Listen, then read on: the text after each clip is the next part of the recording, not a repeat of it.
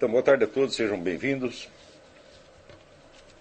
É, eu vou continuar aqui com aquelas explicações sobre aqui, uh, alguns conceitos elementares da lógica, é, mas na medida que eu, à medida que eu vou mostrando como eles são problemáticos e difíceis de lidar, o assunto acaba requerendo algumas outras distinções. Em primeiro lugar, vocês não podem esquecer que todos os conceitos que são usados na lógica é, eles são válidos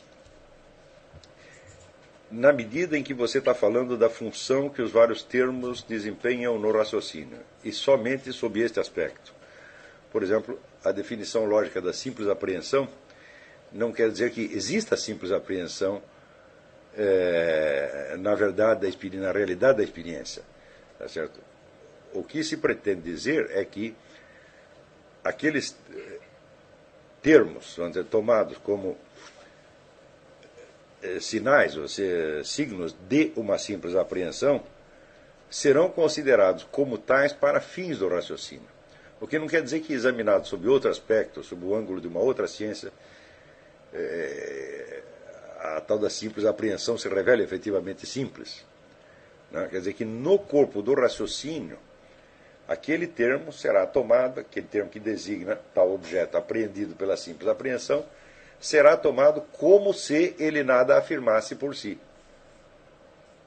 Quer dizer que, para fins do, da estrutura do raciocínio, a simples apreensão será efetivamente simples, mas só considerado sob o ponto de vista da estrutura e da ordem do raciocínio. Ou seja, considerado só do ponto de vista desta ciência específica. Ou seja, já no estudo da própria lógica, nós já verificamos que as ciências não lidam com objetos reais. Nunca. É impossível uma ciência de um objeto real. Né? O objeto real é sempre o objeto material, tal como ele aparece na experiência. Todo objeto material, todo objeto efetivamente real, presente, ele tem uma multiplicidade de aspectos e de, de, de dimensões que torna impossível uma ciência que considere aquele objeto na sua concretude. Tá certo? É, então, por exemplo, se você tomar um, dizer, um animal, né, um elefante, eu digo, bom, você pode estudá-lo sob o ângulo é, zoológico, ecológico, etc, etc, mas não tem nenhuma ciência que possa concretar todos os aspectos sobre os quais um elefante pode ser visto na realidade da experiência, incluindo né, os aspectos mitológicos, as várias experiências humanas que as experiências que os seres humanos tiveram com o elefante aqui e ali, o elefante que faz parte dizer, da sua imaginação, tudo isso é elefante também. Dizer, não é possível concretar tudo isso. Tá? Você imagina, por exemplo, uma ciência que ao mesmo tempo estudasse, por exemplo, a embriologia do elefante e o preço do marfim no, no mercado. E tentasse encontrar princípios comuns que expliquem essas duas coisas. Isso é absolutamente impossível. E, no entanto, né, o objeto concreto, real, que nós chamamos elefante, ele tem realmente esses dois aspectos inseparavelmente. Quer dizer, é o mesmo elefante. Você está olhando o elefante, você vê este elefante foi aquele que foi gerado por esses tais, tais, tais processos embriológicos conhecidos. E é esse mesmo elefante, este aqui que você está vendo, cujo marfim no mercado custará tanto. É, não são dois elefantes. Né? Vamos dizer, a diferença aí é uma diferença que, vamos dizer, que existe, é uma distinção que existe, mas não é uma diferença real.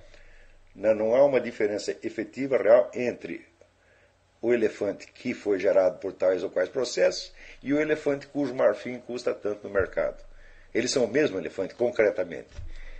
Né? Então, é isso aí o que eh, a escolástica chamaria de uma distinção real mental. Quer dizer, uma coisa realmente distinta mas que essa distinção só pode ser apreendida na mente, não, você não pode separar efetivamente na realidade. Você não pode separar o, vamos dizer, o fato de que o elefante tem os, os dentes do elefante né, são feitos de tal ou qual matéria que tem certo valor no mercado e o fato de que o elefante foi gerado por tais ou quais processos embriológicos. Isso não é separável na realidade. Mas, mas é separar mentalmente, quer dizer, é separar não, é distinguível é, mentalmente. Ora, esses vários aspectos que são que a escolástica encara sob o aspecto do que eles chamam de distinção Né? É, real, real, por exemplo. A distinção, digamos, entre um elefante e uma ação da Bolsa de Valores. Né? Isso é, só totalmente real, uma coisa não tem absolutamente nada a ver com outra. Tá certo? Né? É, ou a famosa, famosa distinção do, do, do Russell né? entre, digamos, as, a embriologia e a trigonometria. Não tem jeito de você estudar os triângulos sob o aspecto embriológico, tá certo? nem os embriões sob o ponto de vista trigonométrico. Tá certo? É... Então, esse é o que se chama distinção real-real. Distinção real mental é como essa que eu estou dizendo, por exemplo, entre vamos dizer, a embriologia do, do elefante né? e o preço do seu marfim no mercado. Né? Essas duas coisas não são separáveis na realidade, porque o marfim que vai ser vendido é efetivamente o marfim que pertencia a este elefante em particular. Né? É, mas, ao mesmo tempo, você sabe que você está se referindo a aspectos distintos. Tá certo? E, finalmente, existe vamos dizer, a distinção é, que se chama puramente mental, né? que você só distingue mentalmente, que não corresponde a uma diferença real na estrutura do indivíduo. Por exemplo, um exemplo característico disso é que todo mundo tem um nome e um sobrenome. Né?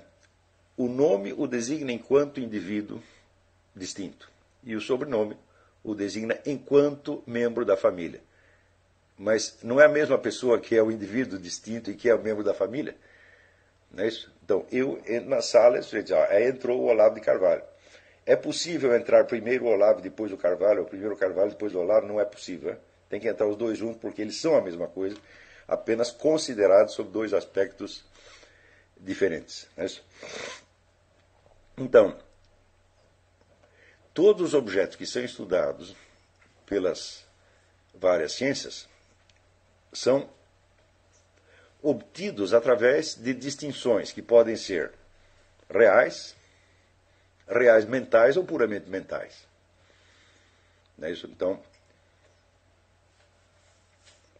por exemplo, se você pegar todos os objetos da, da matemática, todos os objetos que a matemática estuda, hum, eles podem ser estudados concretamente? Para nenhum.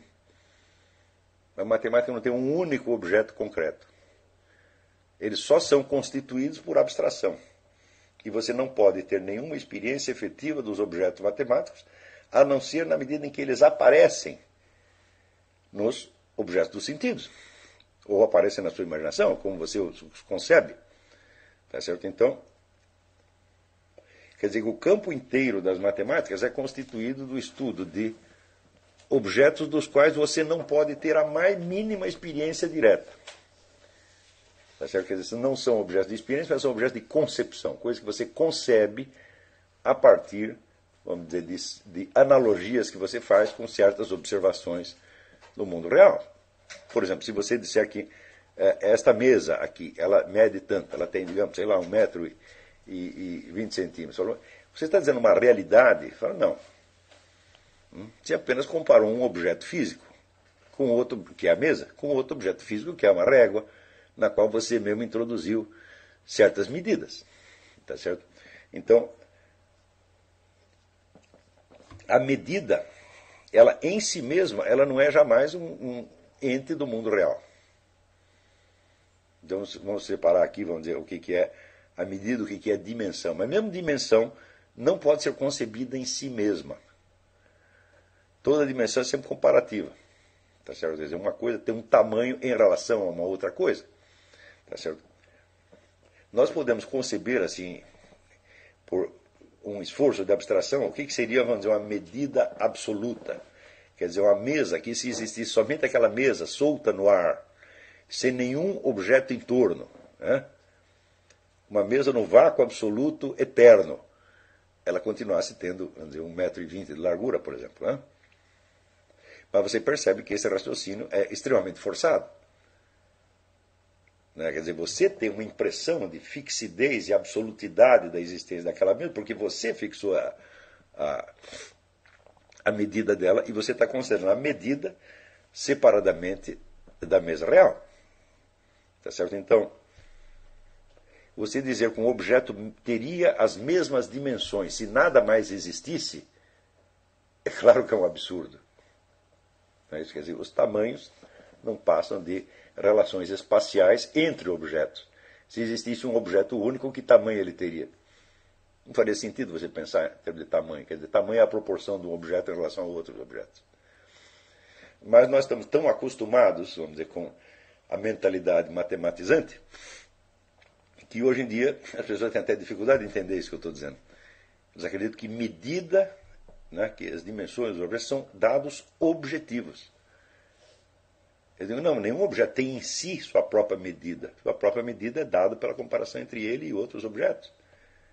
Se você pegar um objeto e soltá-lo, vamos dizer, no espaço infinito, quanto ele mede? Isso não faz sentido. Estão entendendo? A pergunta não, realmente não faz sentido. Quantidade e relação, as duas categorias não se misturam? Claro, quantidade, aqui está uma pergunta. Quantidade e relação, as duas coisas não se misturam. Claro, uma coisa depende da outra. Quando Aristóteles distingue, vamos dizer, as categorias, você não pode esquecer que as categorias são modalidades de apresentação do, do ente. Quer dizer, aquilo que é real pode se, se apresentar a você como uma substância, como uma qualidade dessa substância, como uma quantidade, etc, etc, etc. Tá Mas ele está pressupondo aí precisamente a, a multiplicidade de substâncias. Hum? Se existisse uma substância única, absoluta e eterna, como é que você aplicaria a ela as categorias? É? As categorias são modalidades do ser. Isso quer dizer que o ser mesmo não pertence a nenhuma das categorias. Vocês tomem o ser como, como sinônimo de dizer existência em geral. Hum? Quer dizer, dá para você entender o ser como uma, em contradistinção do nada. Hum? Quer dizer, por um lado, há aquilo que existe e há aquilo que não existe, não pode existir, nunca existiu, nunca existirá. Hein? Então, a existência, é claro que é a pré-condição de qualquer conhecimento possível. Né? Todas as ciências, todo qualquer conhecimento que você tenha, versa sobre algo que existe. Né? Você dizer, olha, o objeto desta ciência não existe, nunca existiu, não pode existir, então isso seria aquilo que se chamaria a meontologia. Né? O que é meontologia? O estudo do não ser. Hum? Você pode estudar o não ser em si, nós podemos até estudar o não ser, tá certo? por contradistinção com o ser, mas não em si mesmo. Não é isso? Agora, e o ser? O ser pode ser estudado de qualquer maneira, o ser é sempre estudado, e tudo que é estudado é o ser, quer dizer, é algo que existe. Hum? Que, portanto, algo que não é um nada. Isso quer dizer que qualquer estudo, qualquer conhecimento que se tenha, ele sempre tem alguma ontologia embutida, quer dizer, tem dois ou três princípios, dois ou três, é, é, duas ou três afirmações, duas ou três proposições gerais sobre o ser, que esta ciência aceita implicitamente. Ela não questiona desses princípios, por quê? Porque eles não fazem parte do campo dela. Por exemplo, se você pegar né, a geografia, a geografia é a ciência das dimensões, qualidades, propriedades da Terra, fenômenos terrestres. Né? Muito bem, então você está supondo que esses fenômenos existem, porque se eles não existem, como é que você iria estudá-los? Tá certo? Segundo, você está supondo que eles existem num espaço determinado, não existem num vácuo. Né? Quer dizer, uma, uma outra distinção importante, quando Aristóteles diz que substância é aquilo que nem é parte de um ser, de um outro ser, e nem atributo do ser, ele não quer dizer que substância possa existir separadamente. Né? Aqui, vamos dizer, essas duas qualidades, o fato de que um ente nem é parte de um outro, nem é atributo de um outro, isto só vale com relação à essência, não com relação à existência. Isso é absolutamente fundamental, porque, na verdade, tudo o que existe depende de alguma outra coisa é parte de alguma outra coisa ou pode ser considerado como atributo de alguma outra coisa. Por exemplo, a Terra é uma parte do sistema solar. Não é? E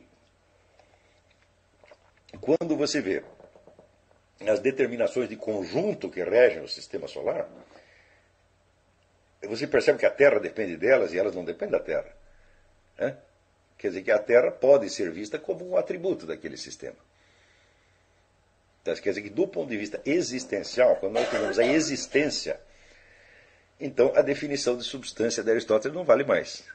Ela só vale com relação à essência. Isso é, para a Terra ser o que é, é ela não precisa nem ser parte de algo e nem atributo de algo. Mas para ela existir concretamente, ela tem que ser as duas coisas. Tá certo? Você vê que, portanto, essas distinções todas com que começa a lógica, quanto mais você as estuda e as usa, tá certo? você vai vendo que em vez de elas darem uma estrutura ao conhecimento, ao contrário, elas têm que ser estruturadas também. Tá certo? E é por isso mesmo que eu não acredito que possa existir uma lógica sem considerações ontológicas gerais. Na verdade, o Fritjof Schoen, que dizia com muita razão, do que quer que nós pensemos do Schoen, ele, uma das grandes inteligências do século XX, ele dizia a lógica é uma ontologia do microcosmo do raciocínio humano. Quer dizer, uma ontologia aplicada, vamos dizer, a, nem, na verdade não é nem isso, não é nem ao raciocínio humano, a ordem, a estrutura do raciocínio humano. Porque a lógica não se interessa, vamos dizer, pelo como, como nós raciocinamos. Ela se interessa apenas pela ordem interna do raciocínio, não pelo raciocínio como um fenômeno psicológico real. Tá? Então, vamos dizer que é uma ontologia do raciocínio formalmente consistente. A ordem, do, da, o objeto da lógica, no fim das contas, é somente isto. Raciocínio considerado não como um fenômeno psicológico real, mas apenas como estrutura e ordem. Quer dizer, o próprio objeto da lógica não é um objeto material, é? Quer dizer, ele é obtido por uma série de abstrações, tá certo? E mais ainda, quando nós entramos em considerações ontológicas mais, um pouco mais profundas e mais complicadas, aí é que os conceitos fundamentais da lógica se tornam mais problemáticos ainda na medida que você os tome como representativos de fenômenos reais e não como uma, uma, um conjunto de formas que foi obtido por abstração. Eu, eu vou lhe dar um, um exemplo. É, por exemplo, se você toma um objeto qualquer da natureza, tá certo? Então a ele vai se aplicar naturalmente o que se chama o triângulo de Peirce, porque este objeto ele é um signo de uma ideia que você tem. Então você pega, o, vamos dizer, o, o objeto água. Hein? Então, uma coisa é a água que está correndo na torneira, no rio. Outra coisa é o que você sabe dela. Hum? Então, este símbolo representa para você um conjunto de propriedades que para você definem o que é água. Tá Por exemplo, o fato de que ela é, pode, pode alterar a forma dela sem que se altere o seu volume. Por exemplo, o fato de que ela seja é, transparente, translúcida, inodora, não, não ter gosto, etc, etc. Hum?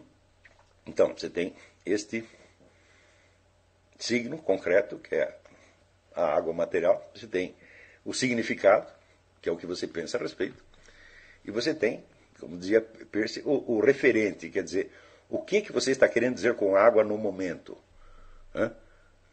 É, por exemplo, se você está precisando de água porque você está com sede, Bom, o significado da água é o mesmo, mas ela está se referindo a um uso específico da água que é matar a sua sede.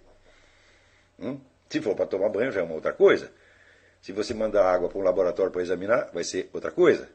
Né? Se é a água de uma enchente ou de uma tempestade, é uma outra coisa ainda. Se é a água do batismo, é uma outra coisa ainda. Se é as águas primordiais de que fala a Bíblia, é outra coisa. Então, isso é o referente. Tá certo? É, num livro maravilhoso, publicado recentemente, que chama A Crise do Simbolismo Religioso, o Jean Borella lembra que a possibilidade de você articular esses três elementos do triângulo de Peirce, que são o signo, o significado e o referente, reside, em última instância, numa referência metafísica. Porque A água, por exemplo, se usa no, no batismo. O que, que representa a água do batismo? Ela representa o que se chamaria a matéria-prima. Né? Aquela dizer, matéria sem qualidades, mas que pode adquirir todas as qualidades. Então ela é o quê? Um aspecto da possibilidade universal. Tá certo? Então, quando se usa esta água no batismo, você está sendo imerso no quê? Na possibilidade universal. Então, na possibilidade universal quer dizer que todas as formas individuais né, dos entes existentes se dissolvem e voltam ao estado de pura potência. Tá certo? Então, é isso que diz. Olha, no, pelo batismo você se livrou do quê? Do pecado original. Então, o pecado original o que é? Um ato que foi cometido antigamente e que deixou a sua marca. Esta marca é dissolvida pelo batismo. Entendeu? Por que, que isso é possível? Porque você, você usou a água como um símbolo literário da possibilidade universal ou da matéria-prima? Não. Você. Isto pode ser assim porque a possibilidade universal existe necessariamente. E a matéria-prima também existe necessariamente. Tá certo? E se nada a personifica no, no, no círculo dos entes reais e sensíveis, nós jamais poderíamos ter acesso a estas noções. Isso quer dizer o seguinte: a matéria-prima não é a água, mas a água é a matéria-prima. Ela não é outra coisa. Tá certo? Então, este é o sentido, vamos dizer, do simbolismo religioso, metafísico, etc, etc. Isso quer dizer que certas entidades de, de escala puramente metafísica estão manifestas diante de nós, tá certo? mediante as suas encarnações, por assim dizer, sensíveis. Tá entendendo? Então, isso não é a mesma coisa que uma figura de linguagem ou um símbolo literário. Tá o símbolo literário é apenas uma analogia que você criou entre dois entes que, na verdade, não estão relacionados, exceto sobre um aspecto, uma propriedade. Não é isso? Mas, no caso do símbolo religioso autêntico, não. Quer dizer, a conexão entre o símbolo e o, o que o, o Borella chamaria o referente metafísico, ela não é inventada, mas também ela não é bilateral, ela é só uma coisa representa a outra, mas a outra não representa uma. Quer dizer, a existência da possibilidade universal não depende absolutamente de água, né? mas a água né, representa dizer, a, a matéria-prima, que é um aspecto da, da, da possibilidade universal. Bom, neste sentido, ver como a coisa pode ser analisada em duas direções né, absolutamente opostas. Por um lado, você, quando você se refere a uma substância água, ela é concebida essencialmente como algo que nem é parte de outro, nem é atributo do outro. A água existe, tá? E para ela ser água, ela não depende de nada mais. Então, nesse sentido, ela é uma substância. Porém, quando a encaramos na escala metafísica, ela não é mais uma substância. Né? Ela é um símbolo de algo que este sim é a verdadeira substância. Hum? No sentido de que a suprema realidade, a realidade das realidades, é a possibilidade universal. E tudo mais que aparece é, por assim dizer, é adjetivo em relação a ela. Você pode dizer isso até de você mesmo. Eu, não, eu, fulano de tal, eu sou uma substância, quer dizer, eu não sou nem parte e nem atributo de nada. Eu digo sim, considerando um certo plano, é assim. Agora, considere você em face da possibilidade universal. Quem é você? É? Você é um atributo ou qualidade da, da, da possibilidade universal manifestado muito mal e porcamente num planetinha desse tamanho. Está compreendendo? Então, esses dois pontos de vista, eles são contrários e eles se articulam. E se você quer tirar bom proveito da lógica, você precisa saber que a, a lógica inteira tá certo? funciona de maneira invertida quando elevada a um plano metafísico. Está entendendo? E isso acontece por quê? Porque os conceitos da lógica não transmitem efetivamente realidades, mas apenas a ordem e a estrutura, a consistência interna do pensamento. Está entendendo? Ele não transmite nem o pensamento humano na sua concretude, mas apenas a sua ordem interna. Também, não esqueça que qualquer afirmação, qualquer sentença humana, não há nenhum jeito de você separá-la do fato de que o discurso humano, de modo geral, tem aqueles quatro níveis que nós estudamos na, na, teoria dos quatro discursos. Quer dizer, ele vai ter um nível imaginário ou poético, vai ter um nível de comunicação, tá certo? ou um nível retórico. Hum? Ele vai ter um, um, nível dialético, na medida em que uma sentença se opõe à sua contrária. Tá certo? E ele finalmente vai ter uma dimensão lógica, ou seja, ele representa algo dentro da estrutura, da ordem do raciocínio. Não há nada que você possa dizer possa afirmar, do qual, por sua vez, você possa afirmar, não, isso aqui só existe neste plano lógico, por exemplo. Ele não tem significado dialético, nem retórico, nem poético. Isso é absolutamente impossível. Isso quer dizer que o discurso humano do qual trata a lógica não é o discurso humano, é um aspecto do discurso humano considerado separadamente dos outros, embora não possa existir separadamente dos outros. Por exemplo, frequentemente nós abrimos livros de matemática e vemos assim né, um, um, sujeito louvando alguma coisa, mas, mas que bela demonstração, que beleza, isso é uma obra de arte, etc. etc. Olha, ele está encarando a forma da, da, da demonstração, né, ou a forma de, de, um, de um cálculo, como sendo uma obra de arte. Portanto, como sendo uma forma que diz algo à sua imaginação. Porque qual seria, vamos dizer, o equivalente matemático do da noção de beleza, por exemplo. Não tem.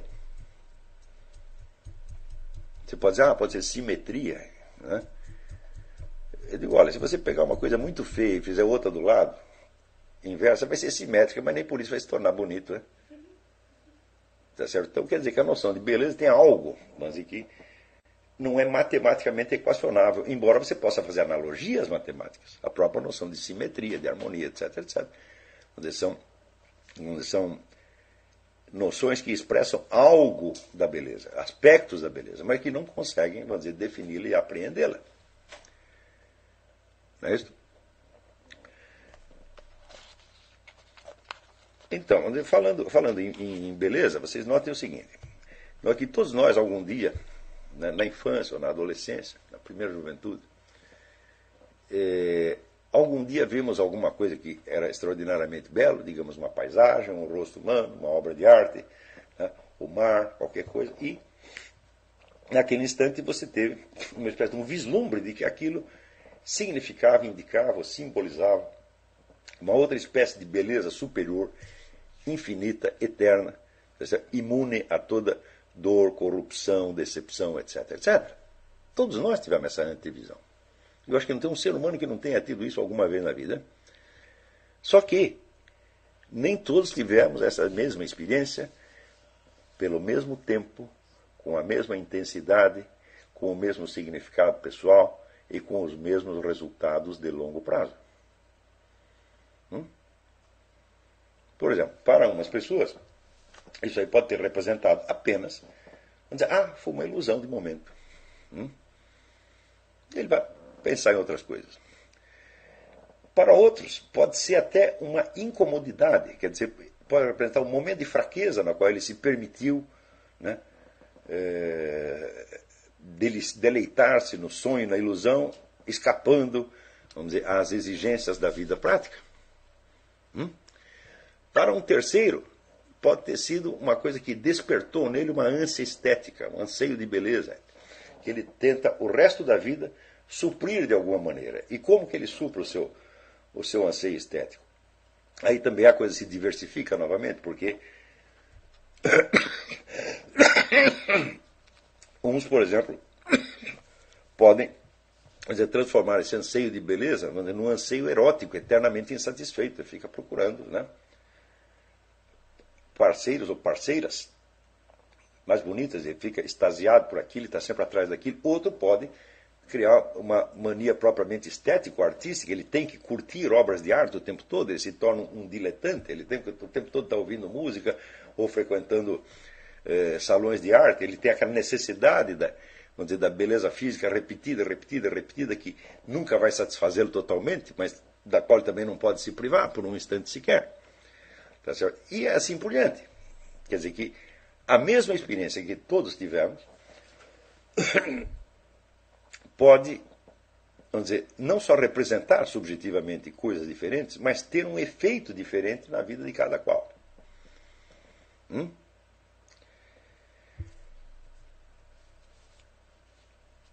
Então, para algumas pessoas, tá certo? mas só para algumas, então esta experiência não se esgota no aspecto estético. Hum? Mas nessa sugestão de beleza eterna, que é apenas uma sugestão que o indivíduo teve, se embute também a noção da beatitude, quer dizer, da felicidade eterna. Ou seja, da consumação de todos os desejos humanos e da extinção de todas as dores e sofrimentos. Hum? E nesse aspecto da beatitude fica embutido também o aspecto da verdade eterna, da resposta a todas as perguntas. Tá certo? Então, abertura para uma coisa que seria a verdade infinita. Não confunda a verdade infinita tá certo? com a busca infinita da verdade. Hum?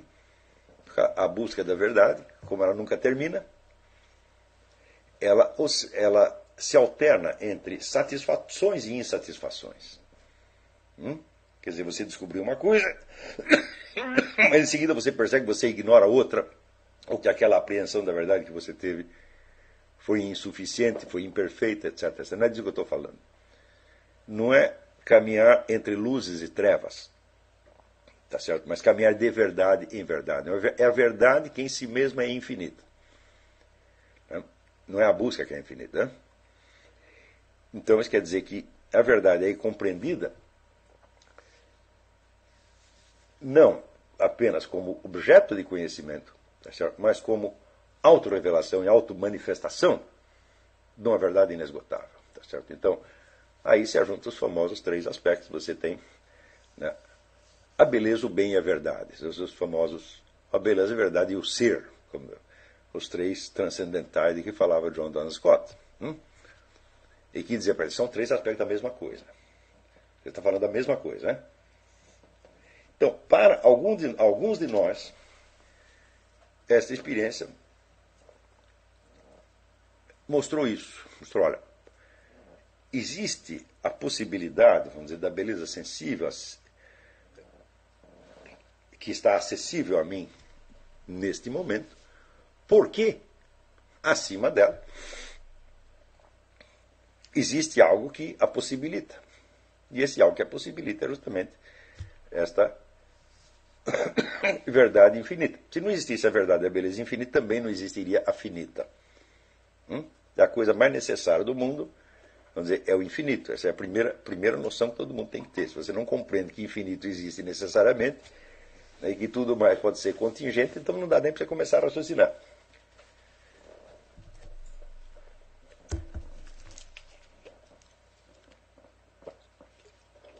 Acontece que eu disse que essa experiência, então, ela tem diferentes resultados na, na vida de cada um. Ela vai modificar você de diferentes maneiras, conforme o modo que você entenda. Se você entendeu nesse sentido pleno, que foi o que eu disse aqui, mesmo que no momento você não fosse capaz de traduzir isso em palavras, como geralmente nós não somos, tá certo? qual é o efeito que isso tem na sua vida? O efeito é que aquilo marcou para você, de uma vez para todos, um senso de direção. Agora você sabe para onde você tem que ir. Porque se você entendeu que existe verdade eterna, bondade eterna, né?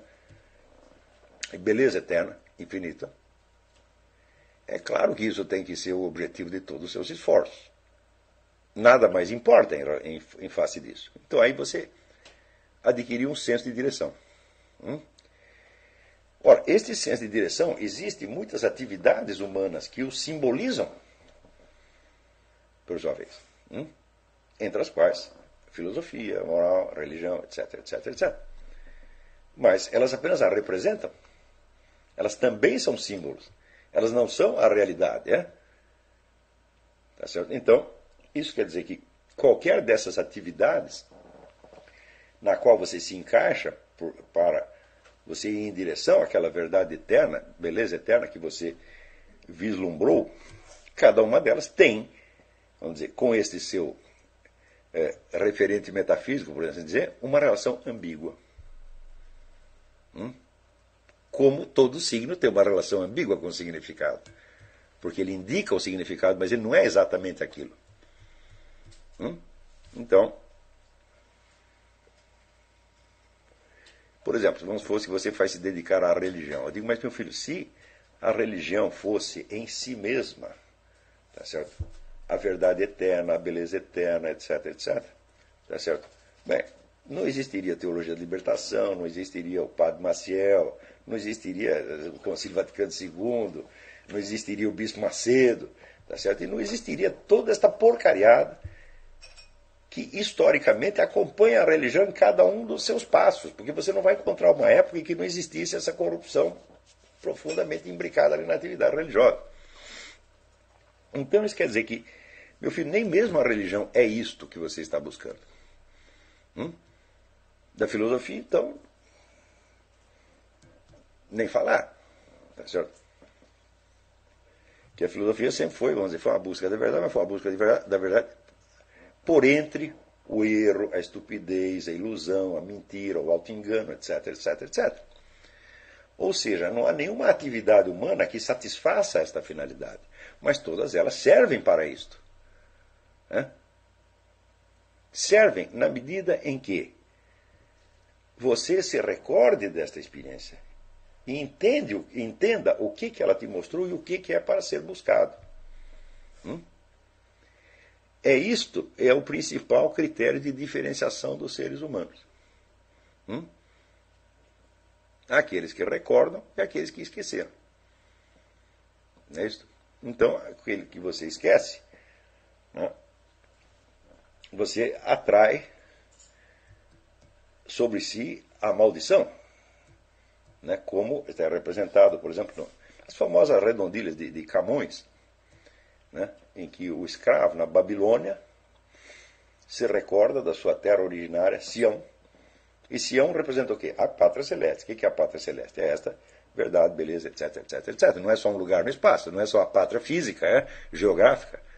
A pátria física fica como um símbolo disso aí. Né? Então, ali,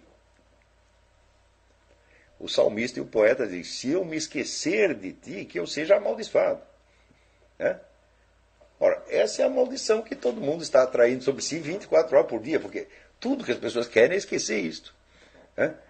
E acreditar né, que os elementos materiais, singulares, concretos que compuseram aquela experiência existem em si de per si. Hum? E daí vem a própria lógica ainda ensina para eles: olha, a substância é aquilo que não é nem qualidade nem atributo do outro, que e daí aquilo que é dito no plano, vamos dizer, da essência, da definição lógica, o indivíduo entende no sentido existencial e ontológico. entende que essas coisas existem de per si. Não. Elas têm uma essência de per si. É? Mas elas não existem sem as outras coisas. Nada existe sem outra coisa. É?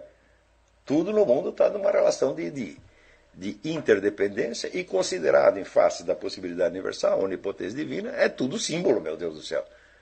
E se é símbolo, não faz no atributo e pensando bem, não tem substancialidade alguma. Então, você ter ao mesmo tempo a clareza no plano do raciocínio, que não confunde uma substância com seus atributos, com seus acidentes, e também não apaga a existência dos acidentes e da complexidade toda. Tá? E, por outro lado, você guardar a consciência metafísica de que estas coisas, consideradas no plano da infinitude, são meramente adjetivas, isto é uma tensão que eu considero um elemento dizer, essencial da inteligência humana. Quando você perde esta tensão, o que, é, que acontece? Você olha, pensa naquela dimensão de. Você se abre para aquela dimensão de infinitude, então tudo lhe parece inexistente e irrelevante. Hum? Mas acontece que é nesta dimensão, dizer, da, da inconsistência, da irrelevância, da finitude, é ali que você está vivendo, e esta é a sua realidade. Você não é a beleza eterna, você não é o ser eterno, etc, etc. Então, você, em nome do ser eterno, você está mentindo. Você está vivendo num estado de beatitude, tá certo? que é apenas um fingimento. Então,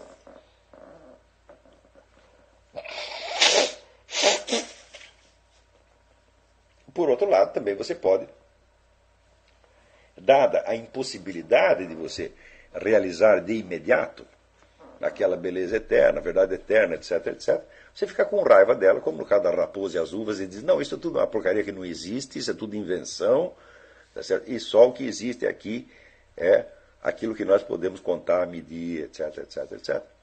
É claro, tudo isso são reações mórbidas que visam aliviar uma tensão que, eu reconheço, às vezes pode se tornar insuportável.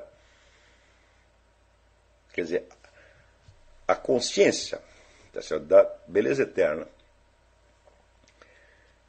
inseparavelmente, quando ela aparece inseparavelmente ligada à consciência, vamos dizer, da, da contingência, da finitude, é, das limitações do ser humano, etc, etc, assim como a consciência de todos os perigos, de toda a feiura, etc, etc, é uma coisa que estica, por assim dizer, a nossa alma até quase o ponto da ruptura.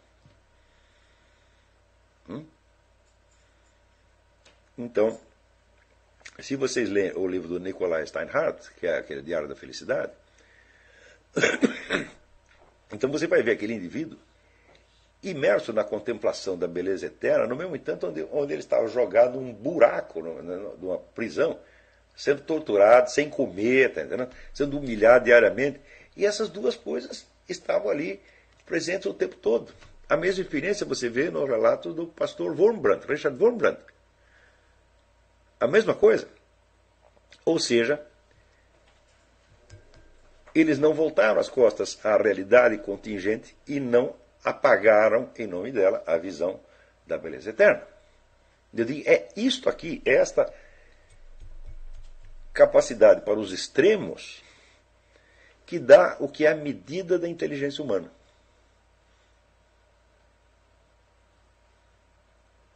Está entendendo?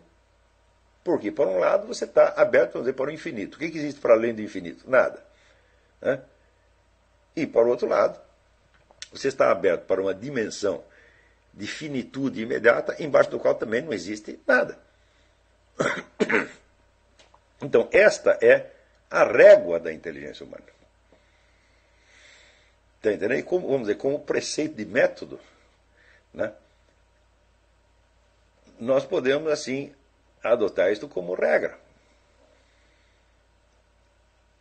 Quer dizer que você só está dizer, antenado, sintonizado, na verdade, quando você está vendo as coisas com esta amplitude. É? Então, por exemplo, você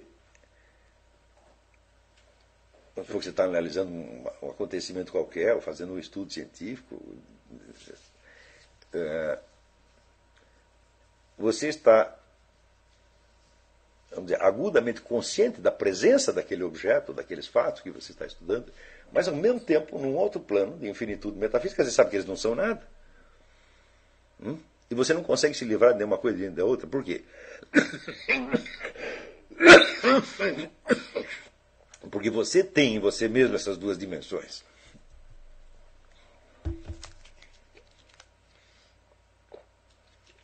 Você tem a dimensão da eternidade e tem a dimensão da finitude, inseparavelmente. De certo, então, dá um cafezinho para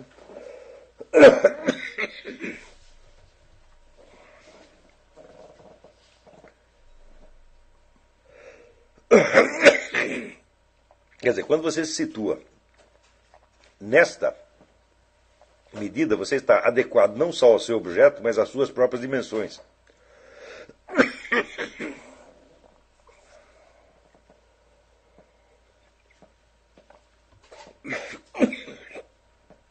O que é o mesmo que dizer, você está considerando as coisas na, na função e no lugar que elas têm dentro da estrutura da realidade. E é isto também o que deve orientar a sua compreensão, vamos dizer, de todo o sistema das ciências, todo o sistema do conhecimento humano. Quer dizer, que tudo vai ter um, um determinado lugar dentro desta escala que vai do finito para o infinito. O que também significa que todo conhecimento humano ele só pode ter algum sentido se esse sentido for considerado dialeticamente. O elemento opositivo e paradoxal está presente em tudo, tudo, tudo, tudo. E se amputado dele, então, esse conhecimento está totalmente coisificado, transformado num fetiche. Quer dizer, você negar a existência do finito em função do infinito é uma coisa inteiramente absurda, porque o finito está dentro do infinito, ele é um componente dele. Então não pode ser negado. Não adianta nada você dizer, não, tudo isso é maia, é o véu da ilusão, etc, etc. Nada disso existe, só existe a infinitude metafísica. Eu digo, mas, meu Deus do céu, se existe a infinitude metafísica, existe o que está dentro dela também. Tá e o infinito, se ele transcende o finito, aquilo que transcende necessariamente contém e abrange. Tá certo? Então não tem saída. Tá? E, por exemplo, as pessoas querem entrar em discussões teológicas a respeito da pessoa do nosso Senhor Jesus Cristo. Né? A pessoa do nosso Senhor Jesus Cristo, ela condensa exatamente essa mesma tensão que eu estou mostrando. Quando diz é homem e Deus, tempo tem duas naturezas inseparáveis. A mentalidade simplória pode dizer, não, isso é impossível. Eu digo, não. Só isso é possível. Hum? Se não fosse isso, as duas dimensões seriam separadas e nenhuma delas poderia existir como tal, nem o infinito poderia existir. Se nada existe de finito, não é isso? Então, o infinito só pode, poderia existir, aí no caso, só existiria como potência. Hum? Quer dizer que alguma coisa finita sempre existiu. Que coisa impressionante. Você dizer, olha, Deus infinito, eterno, é o único que existe. sim. Mas dentro de Deus, como possibilidade dele, sempre existiu alguma coisa finita. Eternamente. Né? Então, uma coisa não é separada da outra. Ora, eu creio que os estudos de lógica, se eles são conduzidos sem esta devida consciência do alcance metafísico do que você está lidando, pode mutilar a sua mente para sempre. pode mutilar ao ponto de que você vai esperar que as ciências da natureza se transformem para você no verdadeiro árbitro da realidade. Coisa que, por definição, elas não podem ser. Vamos dizer, na cultura atual, nós estamos acostumados que existe uma dimensão que se chama realidade, que é o do mundo físico, entre aspas, estudado pela ciência. E, por outro lado, existe a dimensão, dizer, do pensamento humano, da cultura, da imaginação, da criatividade humana, etc, etc. E só aquela partezinha que é estudada pela ciência é chamada realidade, o resto é tudo, por assim dizer, invencionice. Né? Para você acreditar nisso, você precisa acreditar também que a ciência que determina o coeficiente de realidade das outras ciências é aquela, dentre as ciências, que seja a mais exata, a mais segura. Hum? Então você vai procurando, procurando, procurando, e você descobre um negócio chamado física quântica. Fala, pronto, aqui os caras acertaram. Isso aqui, esse negócio aqui é exato. Sim, ela é exata, mas toda ela se baseia no estudo de entidades que não podem sequer ser definidas verbalmente, mas só podem ser equacionadas matematicamente e cuja natureza é não só desconhecida, como é incognoscível. porque você não sabe se elas existem ou não existem. A, palavra, a própria palavra existência se torna ambígua. Né?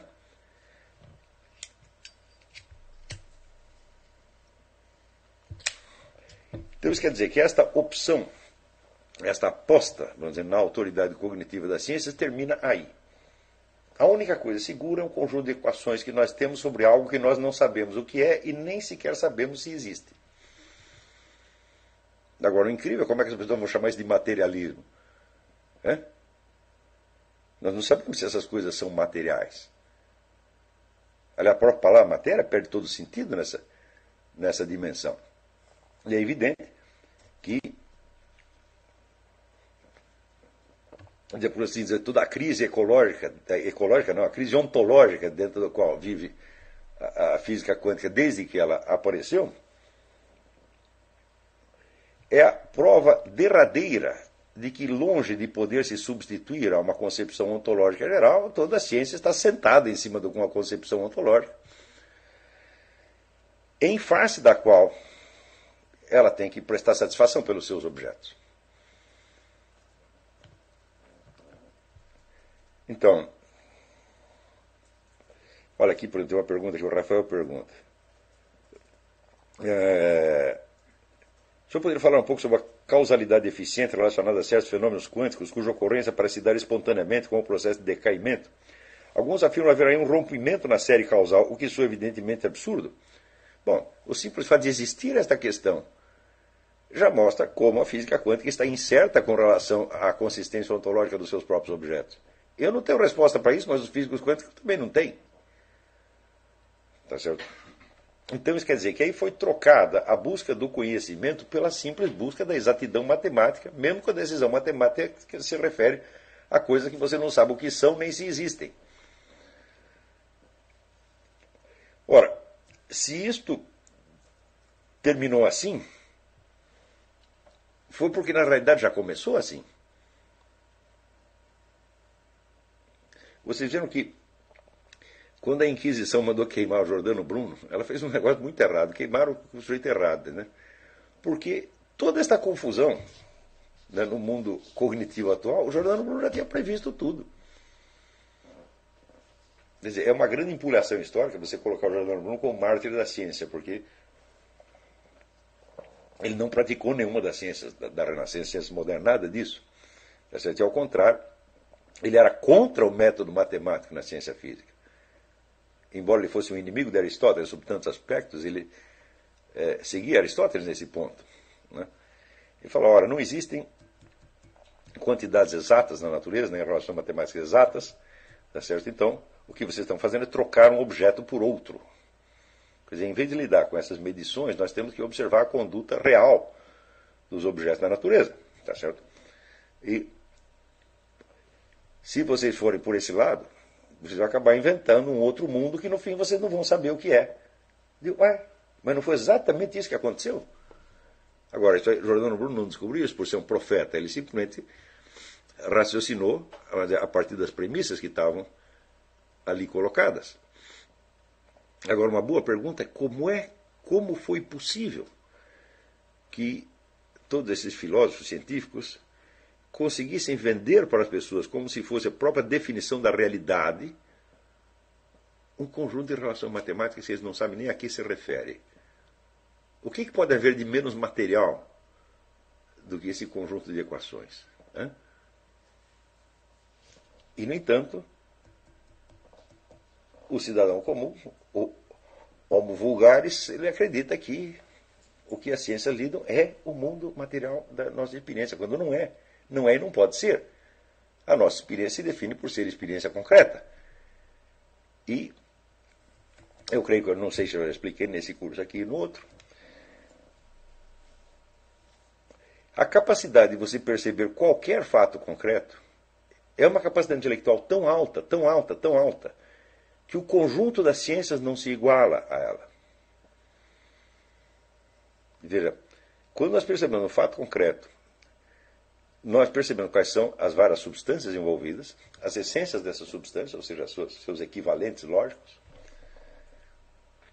o conjunto das propriedades que foram postas em ação e que ficaram latentes, e a infinitude dos acidentes sem os quais o fato concreto não poderia acontecer. Nós percebemos tudo isso instantaneamente. Isso é um simples ato de percepção.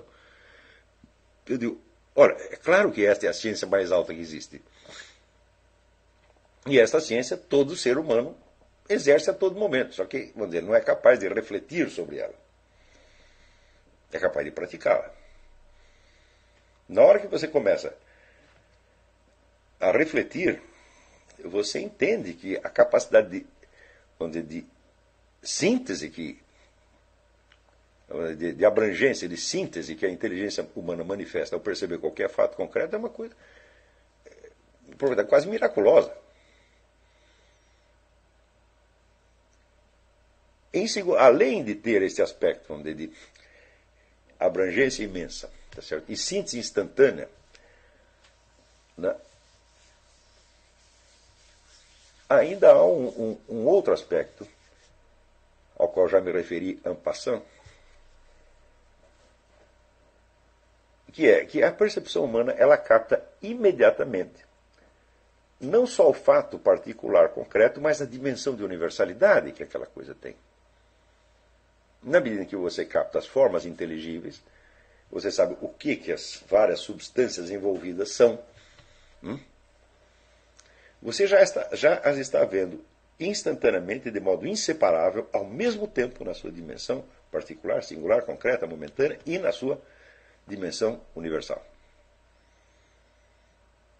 Basta isso para você perceber que a ideia de explicar esse ato do conhecimento pela fisiologia cerebral é absolutamente impossível.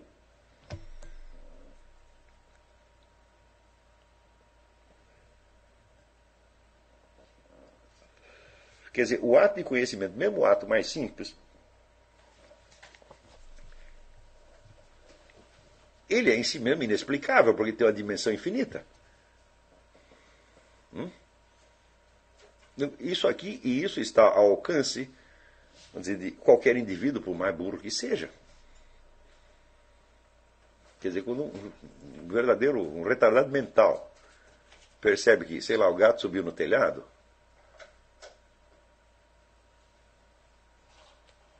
veja a imensidão de conhecimentos que estão sintetizados ali. Hum? Está sintetizada a percepção do, dos singulares sensíveis, está sintetizada, vamos dizer, as, as suas respectivas essências, ou seja, as suas definições, as definições das respectivas espécies. Estão dadas ali todas as categorias, quantidade, qualidade, ação, paixão, etc, etc, etc. Tudo isso ao mesmo tempo, mas aumentado o senso da temporalidade da espacialidade tudo isso conectado no simples fato de pensar o gato subir no telhado. Não tem nenhuma ciência que possa reproduzir isto. Quer dizer, o pensamento científico comparado à percepção comum é tosco.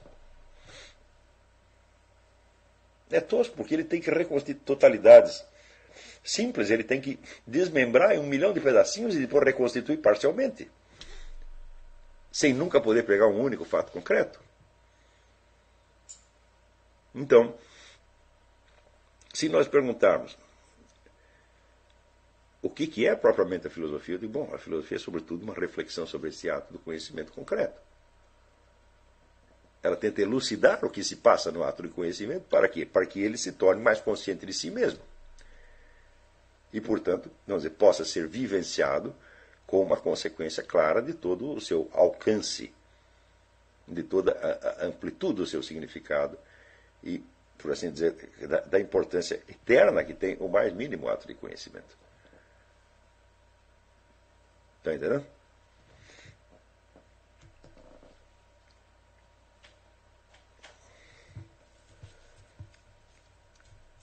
Eu sei que à medida que eu vou dando essas aplicações, as exigências metodológicas que estão sendo colocadas aqui, elas também vão se ampliando. Né? Ao ponto que as pessoas podem começar, mas como é que eu vou pensar assim, como é que eu vou levar tudo isso em conta? Digo, não, você não tem que levar tudo isso em conta, você tem que apenas perceber que você já está levando isso em conta. Né? Quer dizer, nós não vamos acrescentar nada ao que você sabe. E, vamos dizer, aos atos cognitivos que você já pratica. apenas estamos fazendo com que você reflita sobre eles para que esta reflexão intensifique este ato. Quando eu me referi à experiência, que eu estava falando da experiência da beleza, que te dá um vislumbre de beleza eterna, e eu disse que essa mesma experiência pode ser vivida com diferentes graus de intensidade, é disso que eu estou falando. Nós não estamos tentando acrescentar nada, nós estamos pretendendo apenas intensificar o seu nível de participação consciente nessas experiências. Hum? Quer dizer, qualquer indivíduo que passou por essa experiência, mas a banalizou em seguida, ele pode a qualquer momento retornar lá e revivenciar aquilo de outra maneira. Basta, basta ele querer. E, na verdade, nós podemos dizer que, inconscientemente, entre aspas, todos tiveram a mesma experiência. Portanto, a riqueza que um percebeu e o outro não percebeu está lá embutida, esperando que este segundo a perceba, a qualquer momento. Tá certo? Vamos dizer, então, a recordação dessas experiências fundamentais, ela é também fundamental, desde logo, para a sanidade da nossa inteligência e, sobretudo, dizer, para que ela é, não perca o seu potencial. O que é o potencial? Você pode entender aqui potencial no mesmo sentido com que se usa em qualquer estudo científico onde, onde entra um negócio chamado energia. Hum? Por exemplo, se tem uma queda d'água hum, e a queda é alta, então há um potencial energético ali enorme por causa da queda d'água, tá certo? Mas depois se a erosão vai baixando o tamanho da, da altura da, da, da cachoeira da queda d'água, o potencial diminui. Hum? O que, que eu disse no começo desta aula? Tem que esticar ao máximo hein, a amplitude, do finito até o infinito, porque daí aumenta o potencial. Estão entendendo? Ou seja, cada um, de certo modo, é responsável pelo potencial da sua inteligência. Ele pode aumentá-lo ou diminuí-lo a qualquer momento. Entendida a inteligência não como exercício destro daquela função mensurável, quer dizer, vários é, instrumentos da inteligência, quer dizer, não é inteligência verbal, não é inteligência espacial, não é inteligência estética, não é nenhuma dessas, é inteligência considerada na sua máxima universalidade, é inteligência a capacidade de perceber o real. Hum? Mas perceber o real só é uma atitude que subentende perceber ao mesmo tempo a sua participação no real. Quer dizer, não é assistir o real como se fosse numa tela. Hum? Portanto, o verdadeiro ato de, dizer, de cognição inteligente é aquele no qual a consciência de um certo estado de coisas que você está vivenciando no momento está inseparavelmente ligado à sua autoconsciência do ato e do modo de conhecê-la. Hum? Ora, para as finalidades do conhecimento prático, nós estamos o tempo todo o quê? Separando uma coisa da outra. Hum? Fazendo o que nós chamamos de abstração. Então isso quer dizer que a reconquista da capacidade para a inteligência filosófica vai na direção contrária. Hum? Você não vai abandonar os procedimentos abstrativos, mas você simplesmente vai lembrar de onde você os abstraiu. Tá certo? Então, quando por trás de uma abstração você busca qual foi a experiência concreta que a originou, você vai sempre terminar nessa tensão entre o finito e o infinito. Quando você chega lá, você entra num, num, plano de experiências interiores que se tornam, por assim dizer, indizíveis. Mas para que elas precisam ser dizíveis se todo mundo tem a mesma experiência e todo mundo sabe do que, que nós estamos falando, ó oh, raios? Hã? Ora, este mundo destas experiências fundamentais que todos experimentaram, todos vivenciaram de algum modo, de, bom, este é o mundo real. Hã? Os outros são apenas mundos recortados pelas várias setores do conhecimento e nenhum deles é real em si mesmo. Ora, acontece que a cultura moderna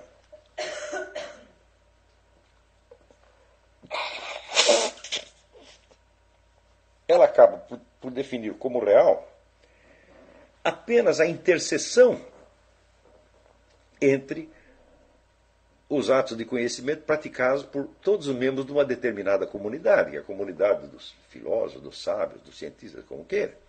Ou seja, é aquilo que todos eles sabem ao mesmo tempo, da mesma maneira que eles podem confirmar verbalmente. Quer dizer, é o conjunto dos conhecimentos científicos universalmente admitidos. Ora, o conjunto dos conhecimentos científicos atualmente admitidos é do tamanho de, vamos dizer, menor que um grão de areia, é? quando comparado ao universo da experiência real de qualquer ser humano.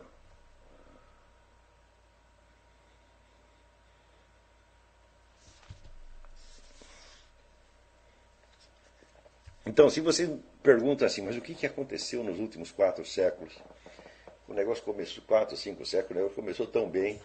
Né? E daí terminou ali em Auschwitz, no Gulag, duas guerras mundiais, etc, etc. Mas foi assim que aconteceu. Ué. Se você troca o mundo da experiência real por um mundo do consenso dos sábios, então você está fora da realidade, evidentemente. É? O consenso dos sábios pode ser muito importante, tá certo? mas em relação ao mundo da experiência real de qualquer pessoa, ele é muito pobre e muito limitado, e, sobretudo, ele não é real. Hum? Qualquer conhecimento científico só se torna real quando re, reencaixado dentro do universo da experiência real considerar não em modo depreciativo, como às vezes os caras falam, não, mas isso é um conhecimento pré-científico ou pré-filosófico. Né? Mas, meu filho, o mundo real é o que você tem, é aquilo do qual você tem experiência nesta modalidade. É? Portanto, se você empina o narizinho para você falar desse conhecimento, o que você está fazendo? Você está cerrando o lugar no qual você sentou. E você vai terminar o quê? Com cinco ou seis equações matemáticas que você não sabe a que se referem. E vai dizer, ah, agora eu sei a realidade, só eu sei a realidade. O fato de que o conhecimento, por uma coisa como física quântica, deu um trabalho miserável para você adquirir, é? Né, que eu, tudo que eu sei de física quântica foi dois ou três livros que eu assisti, mais um, que, eu, que eu li, mais um cursinho que eu assisti, breve, me deu um trabalho miserável para entender aquilo. Como deu muito trabalho, você valoriza aquilo. É? Mais do que você valoriza a percepção espontânea que lhe foi dada gratuitamente. Mas é só porque ele deu trabalho. E por quê? Porque o vizinho não fez aquele cursinho, não leu aqueles livros, então você começa a se achar importante, porque você tem aquele conhecimento e o outro não.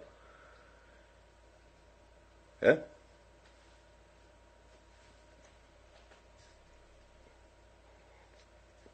Na quase totalidade dos casos, aquilo que nos é vendido como autoridade científica não é nada mais do que isso.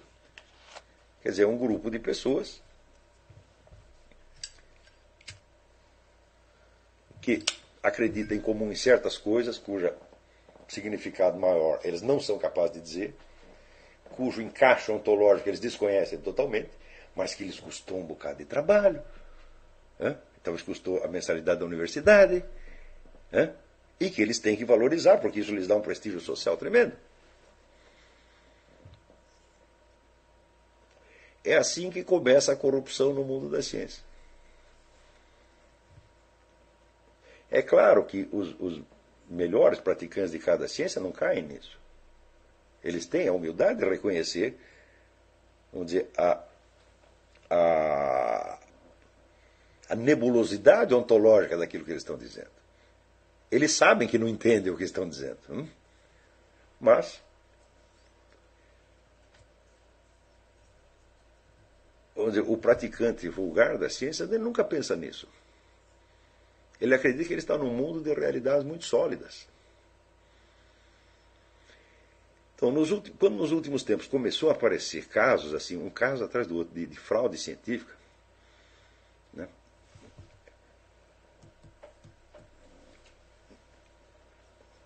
Então está na hora de, de, a gente começar a pensar assim, será que esses camaradas eles não se corromperam porque nós os convidamos a se, a se corromper? Nós lhes demos autoridade maior do que eles mereciam? Né? porque nós acreditamos que o desenvolvimento de certas habilidades intelectuais específicas vale mais do que a inteligência em geral. Foi exatamente isso que nós fizemos. Né? Por exemplo, isso não vale só para a ciência, vale para as artes também. Né? Se você pega a obra inteira do Pablo Picasso, é claro, ali expressa certos tipos de inteligência muito específicos que ele treinou e adestrou para fazer certas coisas muito limitadas, né? Preencher superfícies planas com formas e cores. É só isso que o cara sabe, no fim das contas. Né? E nós pegamos, bom, mas qual é o significado disso dentro da ontologia geral? Hum? O que, que é isto? Ele também não sabe. É? E nós o valorizamos precisamente porque ele não sabe e porque ele só sabe aquilo que ele está fazendo. Isso é pintar quadros. Por que, que nós pegamos as inteligências especializadas, que às vezes são, são especializadas precisamente em autolimitar-se e em afastar-se eh, ilimitadamente do, do, da consciência ontológica geral? Tá e nós valorizamos exatamente isso, que é uma espécie de automutilação. Ou seja, nós valorizamos mais as habilidades especializadas do que a sabedoria. Hã? Então aí se aplica, vamos dizer, né, as pessoas que fazem isso, aquelas maldições da Bíblia, dizer, vocês são todos assassinos de santos e profetas.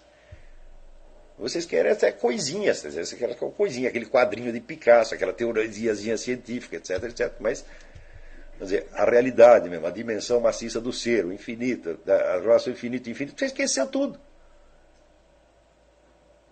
Quer dizer, você pegou o pedacinho e jogou fora tudo mais.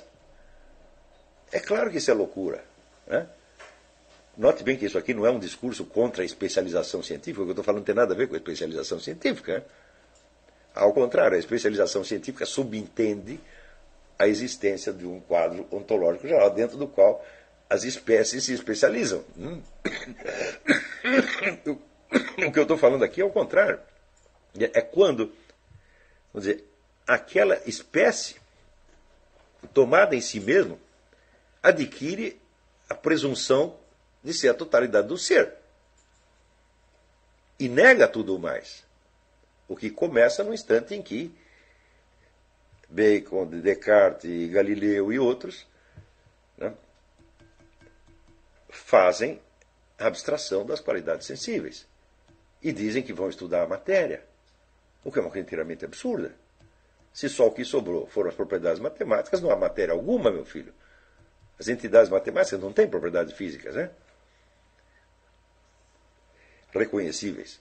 Quer dizer, quando começaram com esta proposta, então tinha lá um sujeito, note bem, que o pessoal da igreja, os sábios todos da igreja, não perceberam isso, mas Jordano Bruno, que eles mesmo queimaram, percebeu. Hã? Agora, mesmo que o Jordano Bruno tivesse escrito milhares de heresias, só por esse aviso que ele deu para as pessoas, já deviam ter tirado ele da fogueira. Falaram, não, sai daí, sai daí. Dá uma cátedra para ele. Porque ele vai falar um monte de besteira, mas ele vai nos dar avisos importantíssimos. Dá você vê que ironia. Né? O único sujeito que percebeu realmente a periculosidade né, da nova ciência que eles estavam criando foi justamente esse que a igreja queimou. E o Galileu, o que, que eles fizeram? Você sabe como é a história do Galileu? Galileu era afilhado do Papa. Né? Então fizeram lá um, um, processo de kangaroo court, como eles chamam aqui, era é, um simulacro de processo. E disseram, ah, você vai lá e desmente o negócio da boca para fora, depois você volta para a universidade e continua ensinando a mesma coisa, senão não vão te amolar mais.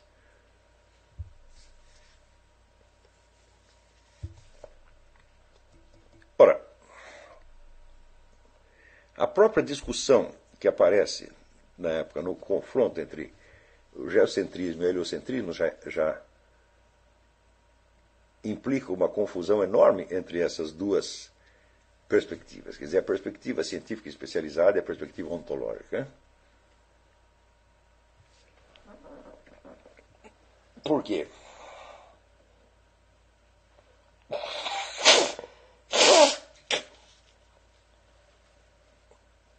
Para a ciência medieval, o conjunto do céu visível era visto o quê? Como um símbolo da estrutura efetiva da realidade. Hum? Portanto, o fato de que existem planos diferentes da realidade estava ali condensado fisicamente para que as pessoas o vissem no céu. Hum?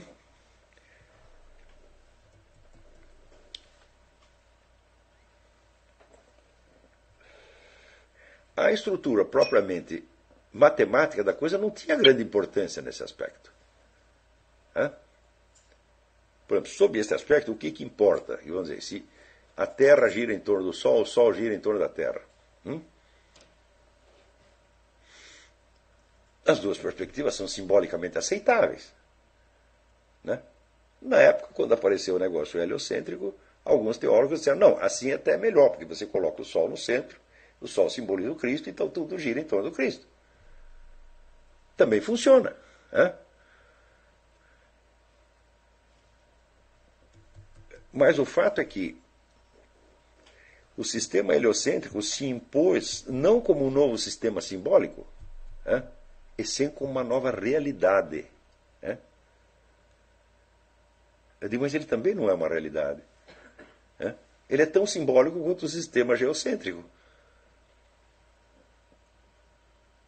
Então, quer dizer, neste momento em que se perde dizer, o senso da infinitude metafísica e o senso da estrutura, da natureza simbólica de tudo que, mais o que existe, tá certo? então começa um outro tipo de discussão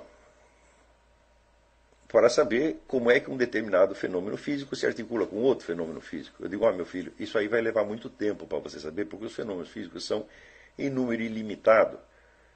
E você entrou, vamos dizer, numa direção de conhecimento, no qual, para você entender alguma coisa, você vai ter que esperar que todos os fenômenos sejam conhecidos e todos sejam relacionados com todos, e que você daí tenha a fórmula total quantitativa. O que você está querendo, em suma, é o infinito quantitativo em ato, o qual não pode existir. Hã?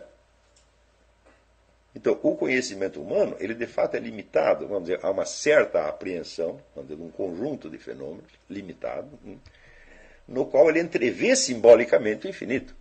Isso é tudo que nós podemos fazer, e aliás é o melhor que nós podemos fazer. Você dizer, não, nós não queremos isso, nós queremos um negócio exato. De bom, exato, você vai ter que medir cada fenômeno, um por um. Hum? E o dia que você tiver a medida de todos, todos, todos, todos, todos, aí você tem a concepção científica do universo. É claro que isso é fazer buraco na água.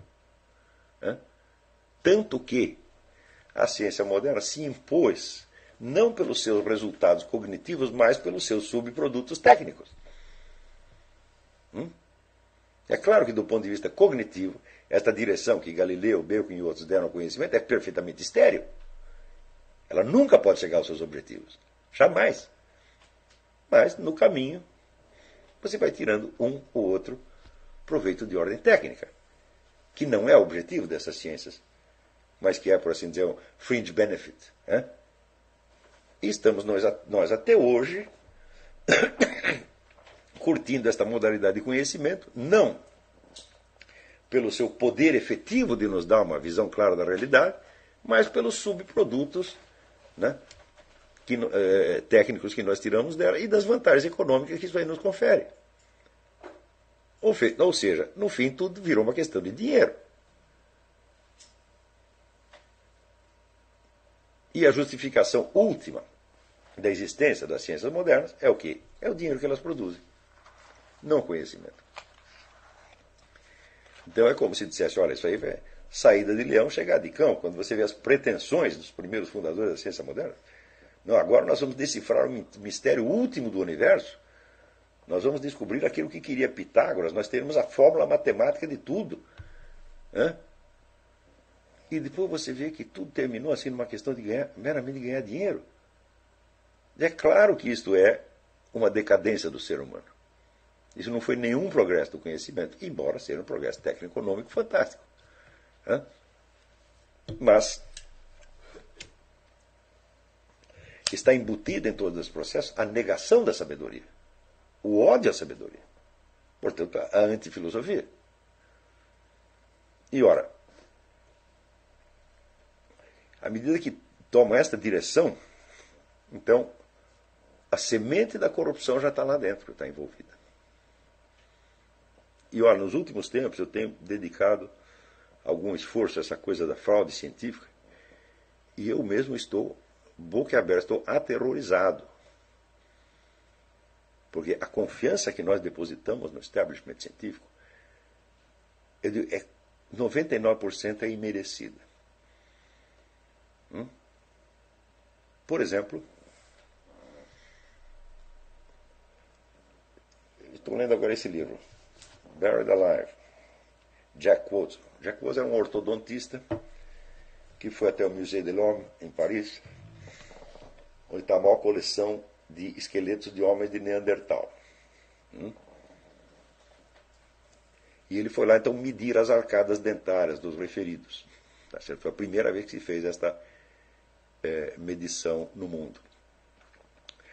O sujeito que foi o guru dele foi o médico, o, o dentista que identificou o, o, cadáver do Hitler e da Eva Braun. Né? É um cara assim de prestígio universal. É, que chama Dr. Krogman. E ele, né, ele conversou sobre, com esse Dr. Krogman sobre o negócio do homem neandertal e, e surgiu essa ideia. Não, vamos lá, vamos medir. Essas arcadas nunca foram medidas, né? nunca foram radiografadas. Vamos lá. E ele conseguiu entrar no tal do Museu de l'Homme, levando lá os seus equipamentos e fez radiografias. E a primeira coisa que ele descobriu é que todas tinham sido montadas errado. Isso é, os dentes não encaixavam. Hum? Resultado: aqueles esqueletos todos ficavam sem queixo, que nem macaco. Botando no lugar certo, aparecia o queixo. Até aí, até o fato. O fato das fotografias, não tem jeito de você desmentir o cara. Agora, a conclusão que isso nos leva é assim, é um ponto de interrogação. Falou, por que, que eles fizeram isso? É? porque era fundamental mostrar que o homem neandertal era um pré-humano. E quando você bota os dentes no lugar certo, aparece o queixo e diz: Oh, raios, eles eram humanos, eles eram gente que nem nós. Eles não eram antropóides, eram antropoi. Hã? Resultado, o que aconteceu? O sujeito começou a ser perseguido pela polícia seguido por tudo que é lugar por agentes. Né? E teve que fugir para os Estados Unidos para não ser preso na França. Então, está aí mais um exemplo de fraude científica. Essa é imensa, talvez essa seja a maior de todos os tempos. Porque eram todas, todos. Você sabe que todo museu que você vai tem lá um esqueletinho de homem neandertal, mas é feito de plástico. Os originais estão quase todos só lá no Museu de Loma. Né? Ele foi lá, mediu e viu que estava tudo errado. Né? Então, imagina você, você mora, pega lá a sua arcada dentária, né? E encaixa os dentes tudo para trás, de maneira a parecer que você não tinha queixo. Você vira um antropóide, evidentemente. Hum? Então, bom, vamos dizer, isto é um argumento contra a teoria da evolução? Falo, claro que não, mas é um argumento contra todos os camaradas que montaram esses esqueletos. E se a teoria da evolução depende do homem neandertal, falo, bom, então aí nesse ponto está furado, meu filho. E também não interessa as conclusões gerais que nós tiramos disso. Eu acho que pouco importa a gente se posicionar a favor de uma coisa ou da outra. É, eu, sinceramente, eu não acho que a teoria da evolução em si seja onde é antagônica com a estrutura da realidade. Pode ser de um jeito, como pode ser do outro. Tá certo? Mas espera aí, o que é certo é certo, né? Então, como é que pode acontecer uma coisa desta? Eu digo, olha, exemplos de fraudes científicas chegam a mim através da internet, porque aí tem milhares de pessoas que me mandam notícias pela, pela internet para o meu programa de rádio. Né? E toda semana, pelo menos, tem duas ou três de novas fraudes científicas.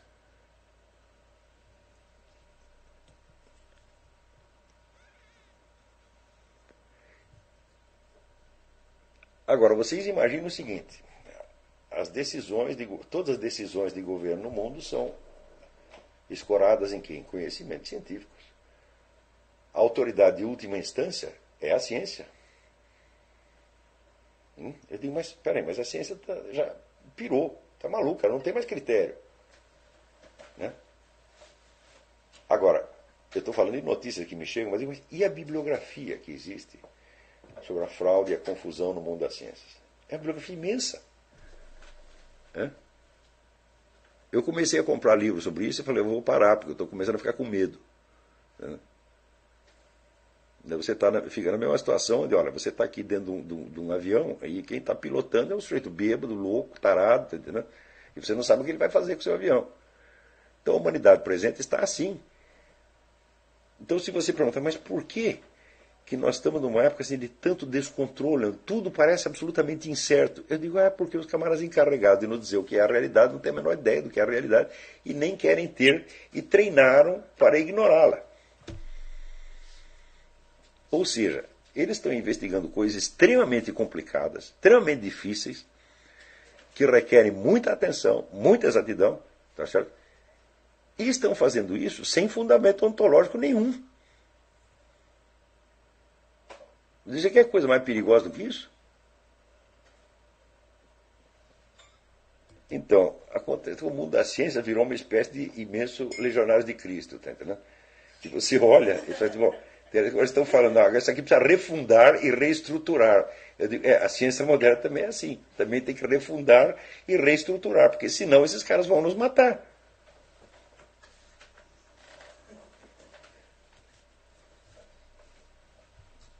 um cafezinho? Muito bem, vamos fazer uma pausa aqui e responder algumas perguntas. Cinco minutos. Então vamos aqui. Em parte eu vou responder perguntas, em parte eu vou continuar a explicação sobre outros aspectos. Mas vou usar algumas perguntas como pretexto ou como gancho para isso. Então, tem aqui a pergunta, Bruno José Lopes de Souza. Na última aula ficou claro que os conhecimentos científicos quando muito auxiliam, servem de instrumento para a percepção de um ser vivente concreto, sendo aqueles nunca superiores em dignidade em relação a esta. Porém, se bem entendi, o senhor também frisou a limitação inerente à percepção humana, no sentido de ela nunca poder constituir-se uma completa e conjugada intelecção dos elementos que compõem a estrutura da realidade. Essa seria a característica maior da percepção divina, quer dizer, a percepção completa, quer dizer, a percepção é, seria a ideia perfeitamente adequada e abrangente. Né? Nós, nós temos uma ideia adequada, mas não abrangente. Né? Seria em maior escala essa limitação da percepção humana, inerente à própria condição da participação do homem na comunidade primordial do ser, de que fala Eric Wegelin? Bom, a situação aqui é a seguinte. Volta ao começo do curso, quando eu lhe dei os exercícios do necrológio. Tá certo? No exercício do necrológio, você tentava dizer a si mesmo, a você mesmo, vamos dizer, qual é a vida que você gostaria de ter levado, que, ou seja, qual é a pessoa que você gostaria de ter sido. Tá certo? Mas note bem, na medida em que você gostaria de ser essa pessoa, ela se torna o objetivo da sua vida. Não é isso? E a partir do momento que você concebe isto, existe uma tensão entre o seu estado atual e aquilo ao qual você está se dirigindo. Mas esse ao qual você está dirigindo foi concebido aonde? Na sua pessoa atual. Hã? Então, isto mostra a verdadeira estrutura do ser humano é uma estrutura tensional que se estende no tempo. Hum? E que essa estrutura só adquire uma forma finita quando você mora e sua vida acaba. Então, se a verdadeira realidade do homem é uma realidade tensional que se estende no tempo, a própria noção de percepção completa ou incompleta se torna um pouco inadequada em relação a isso. Porque a nossa percepção vai ser adequada não por abranger o conjunto dos elementos, mas por tender a esse, a esse conjunto. Não por ela apreender a totalidade, mas por tender à totalidade. Quer dizer, tender à totalidade, tender à verdade final, é a nossa forma de participar dela. E é a nossa única forma. Né? E se você tentasse algo mais, você estaria fugindo da realidade. Tá certo? Portanto, por um lado, nós observamos que materialmente a nossa percepção é sempre incompleta. Foi um dos elementos que eu dei logo nas primeiras aulas. Você não tem percepção completa de nada, tá certo? mas também não tem nenhum objeto que tenha a capacidade de se presentificar na sua totalidade. Portanto, a sua incompletude é paralela à incompletude da sua percepção, é comproporcional à incompletude do objeto. porque nenhum de vocês é o ser eterno infinito. Hã? Então aqui eu vejo um coelho, eu só vejo o coelho por um lado fazendo certas coisas e não todas as coisas por todos os lados. Mas o coelho também, se ele quisesse fazer todas as coisas ao mesmo tempo, ele não conseguiria. E se ele quisesse se mostrar por todos os lados ao mesmo tempo, ele também não conseguiria. Então, eu percebo o coelho incompletamente porque eu sou incompleto e o coelho também é incompleto. O que, que há de inadequado nisso? É? Não tem nada inadequado. Quer dizer, os, os críticos da percepção humana, eles sempre se colocam numa posição impossível, numa posição, vamos dizer, de uma perfeição impossível, e aí criticam e negam o conhecimento possível que nós temos. Mas todas essas críticas elas são interessantes como exercícios e para aguçar a sua percepção de algum modo, mas é, como teorias elas não valem nada. Quer dizer, tudo o que nós percebemos é fragmento. Por quê? Porque tudo é fragmento. Como é que eu poderia ter uma percepção né, integral né, e completa de um coelho? Eu digo, mas quando o coelho vai estar completo? Né? O coelho que eu estou vendo agora já não é o coelho do ano passado e também não será o do mês seguinte. É? Então, para eu ver um coelho de verdade, ele precisaria se comprimir todo num único instante, mas se ele se comprimisse todo num único instante, a duração dele seria infinitesimal e eu não poderia vê-lo. Então, o que, há de errado com a nossa percepção ser incompleta? Se tudo é incompleto. Né? Então, a nossa percepção incompleta, na medida em que tende, vamos dizer, à totalidade, à perfeição, etc., ela está perfeitamente adequada à estrutura da realidade. Porque esta é a nossa própria realidade. Nós também existimos, né, tendencialmente, por exemplo, a nossa consciência. O que é a consciência? É uma coisa que você vai ao mesmo tempo reconhecendo e criando. Na medida que você. Por exemplo, já expliquei aqui que tem muitas coisas das quais você pode falar na ausência delas. Eu posso falar de um coelho, eu não preciso ter um coelho aqui, mas eu não posso falar da minha consciência sem ter a minha consciência aqui. Né? Então, é a, consci... a consciência é aquele lugar no qual o conhecer e o ser, preste bem atenção, coincidem com a ressalva de que o ser não existe completamente ainda. A coincidência perfeita, total e simultânea de ser e conhecer só em Deus. Nós temos esta, vamos dizer, esta coincidência de maneira momentânea, porque esta consciência também não existe, vamos dizer, senão como um processo tensional que se desenrola no tempo. Então, todos os conhecimentos humanos, eles têm alguma satisfação a prestar a essa estrutura da nossa situação real. Hum? Claro que, no momento que nós falamos, por exemplo, sei lá, estamos falando de entomologia, ou de música, ou de pintura, qualquer coisa, é, os conceitos específicos usados para essas várias áreas do conhecimento não contêm nenhuma referência explícita a esta consciência que nós temos da estrutura da realidade, mas essa consciência está lá presente. Hum? Se você abolir isto aqui, começar a usar aqueles conceitos como se eles fossem os conceitos específicos dessas várias áreas, como se eles fossem a realidade, bom, aí você entrou no mundo da fantasia mesmo. É como é, se você estiver numa sala e você de repente você perde a, é, perde a memória hum, e você encara todos aqueles objetos presentes como se eles tivessem surgido naquele instante mesmo e faz abstração do, do, do, tempo. Tá certo? Quer dizer, veja que muitas doenças mentais, na verdade todas elas, são apenas abstracionismos. Né? Quer dizer, é onde uma determinada linha de informações é tida como única, exemplar e absoluta. E você não é capaz de articular com as outras. Né, o Lipozon, ele comparava a, a estrutura dos impulsos humanos como se fosse um palco giratório, hum? onde o impulso está sendo trocado por outro e, portanto, os, os resultados cognitivos da experiência vivida sob aquele impulso são diferentes. Né? Então, essa coisa está sempre girando. Agora, quando quebra, é quer dizer que parou de girar. Então, aquilo que só existe abstratamente começa a lhe parecer concreto. Não é isso? Então,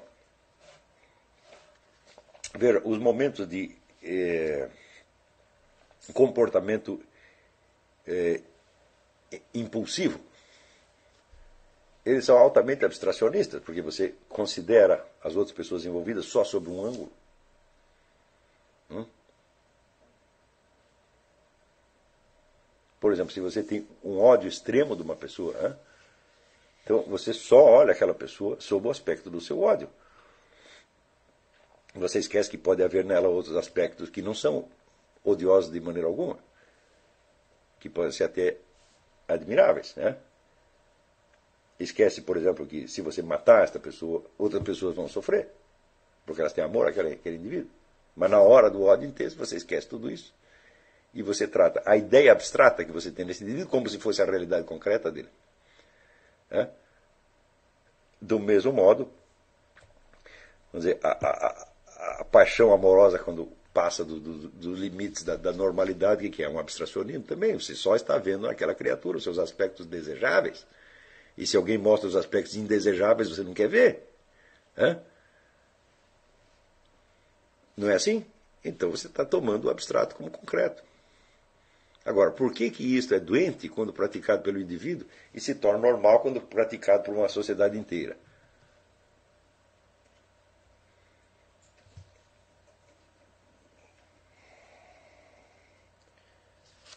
Daí prossegue aqui o Bruno. É de se notar que o próprio autor, Vogelin, afirma em Israel a Revelação que o papel da existência, aspas, o papel da existência deve ser desempenhado na incerteza do seu significado, como uma aventura da decisão na linha entre a liberdade e a necessidade. É mais ou menos a mesma coisa que eu estou falando, a tensão entre infinito e infinito.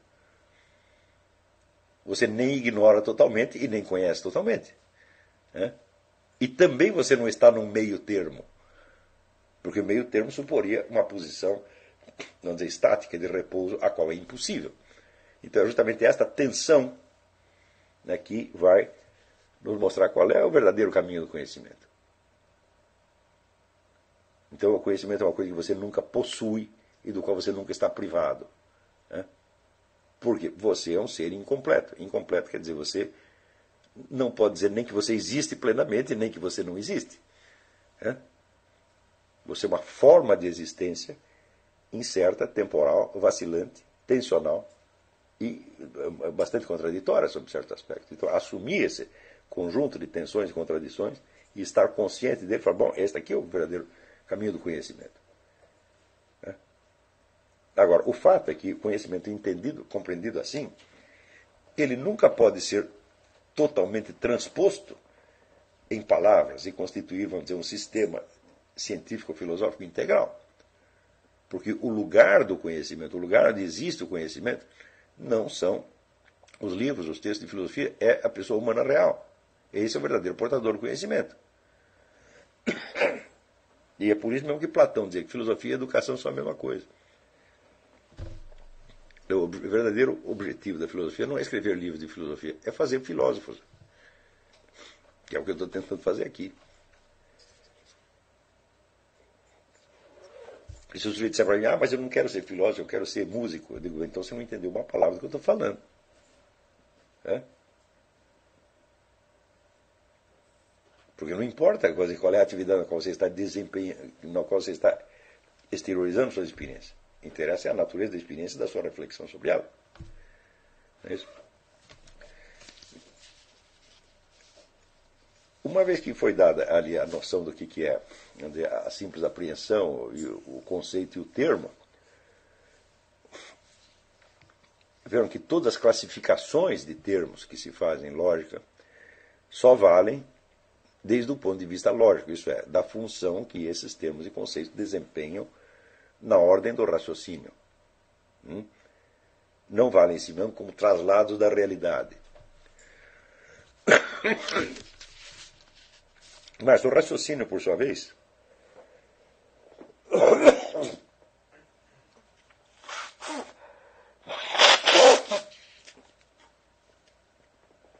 uma coisa é dizer, o raciocínio considerado como experiência real humana, e outra coisa é o raciocínio considerado apenas na sua forma lógica hipotética, que é esse que estuda a lógica.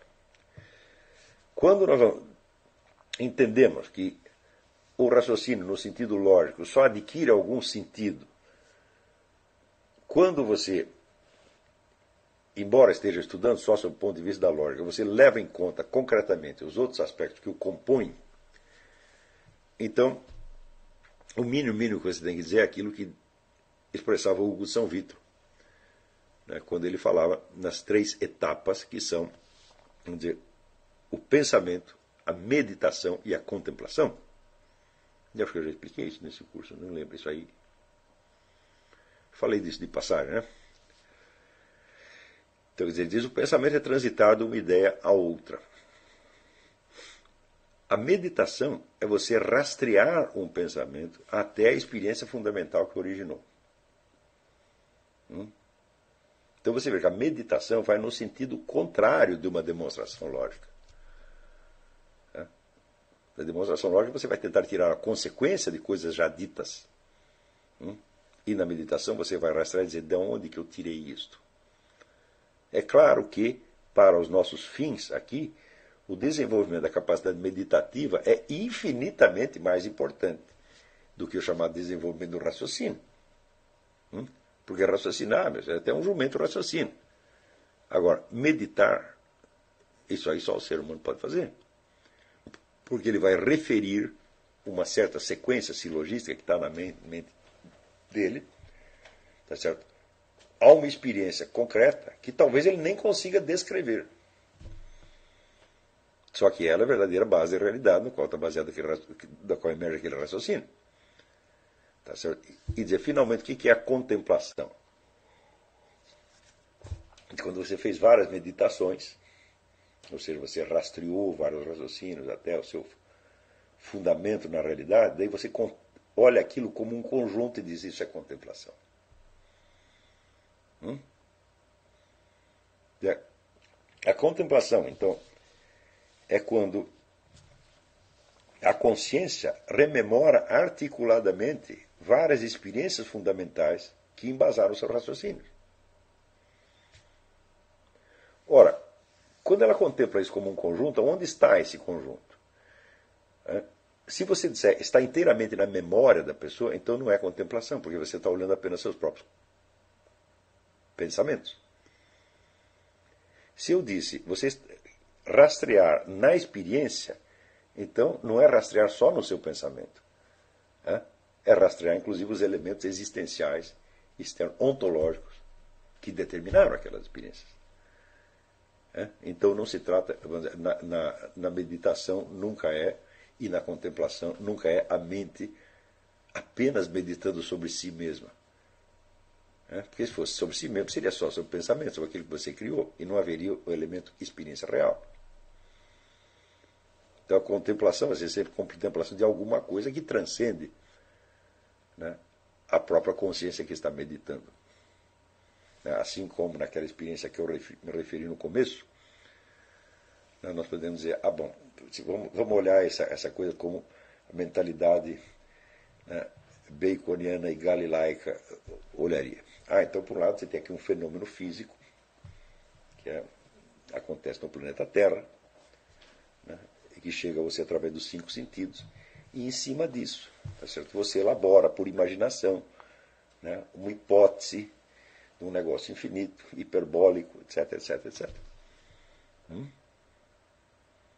Eu digo, ah, mas é assim? E nós conseguimos fazer isso instantaneamente? Sai da nossa mente tudo isso?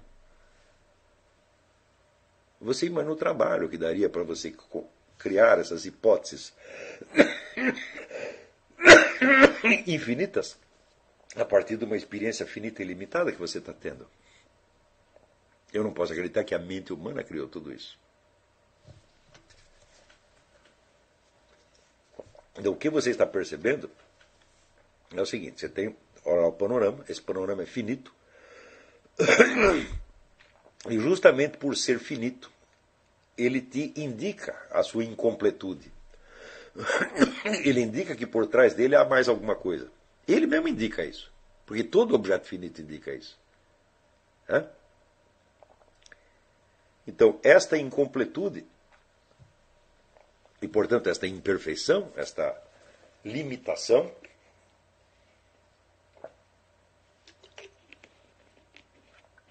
ela por si mesma contrasta com a impressão de beleza que você está tendo.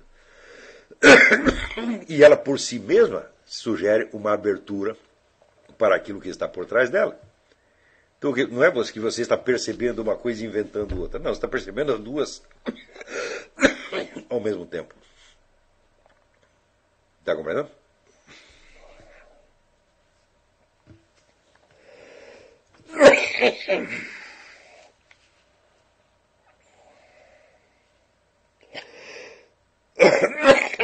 Aqui a Miriam Macedo pergunta. Ela fez várias perguntas, eu vou responder só uma.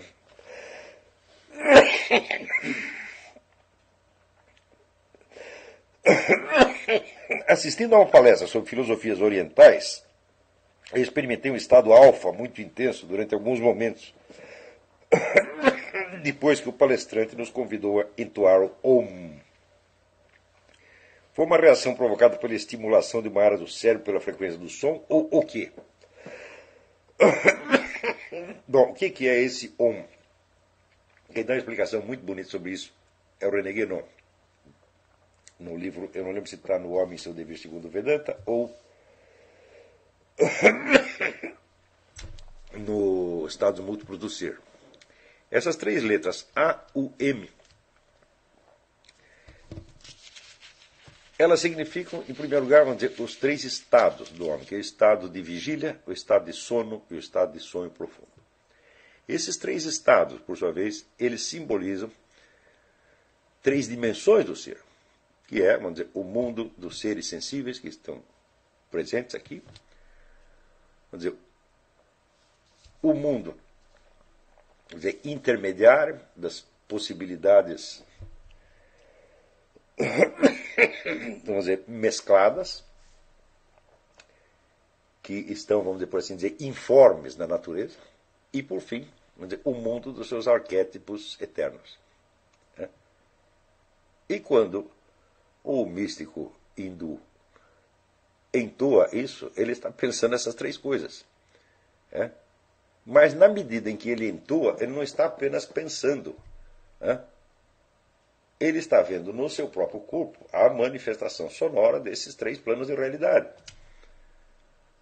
Portanto, e por isso mesmo existem várias maneiras de você meditar esse, este som. Quando você. Se você está focado, por exemplo, em assumir a consciência mais nítida da sua condição, da sua presença corporal no mundo físico, você enfatiza a primeira sílaba. A. A. Quando se trata de penetrar já no mundo mais psíquico, que está mais ligado à respiração, ao ar, né? você enfatiza o U. E quando é para, vamos dizer, por assim dizer, apagar o mundo físico intermediário e para os arquétipos eternos, o M. Então existe uma grande diferença entre você recitar a ou você recitar ou você recitar hum?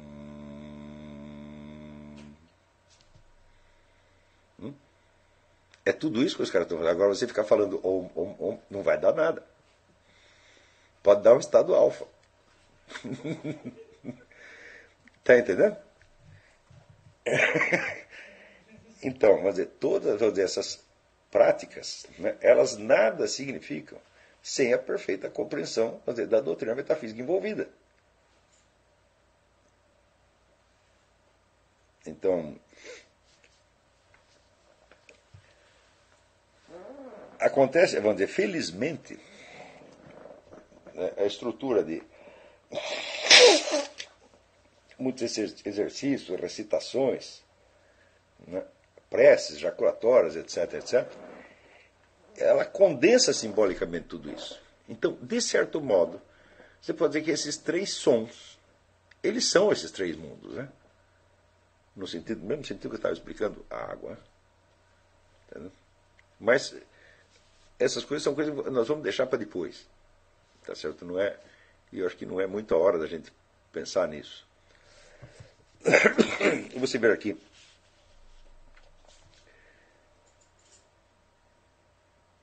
Em qualquer prática mística autêntica, você tem, antes de você se entregar às práticas, existe uma pregação. Hum? Existe uma explicação. Que o padre, o mestre, ela vai te dar. E que o exercício vai condensar, por assim dizer. De modo que você vai receber o mesmo ensinamento sob duas formas. Né? Sob forma de intelecção e sob forma de existência. Até que chega uma hora você não separa mais essas duas coisas. Você começa a perceber as duas coisas juntas.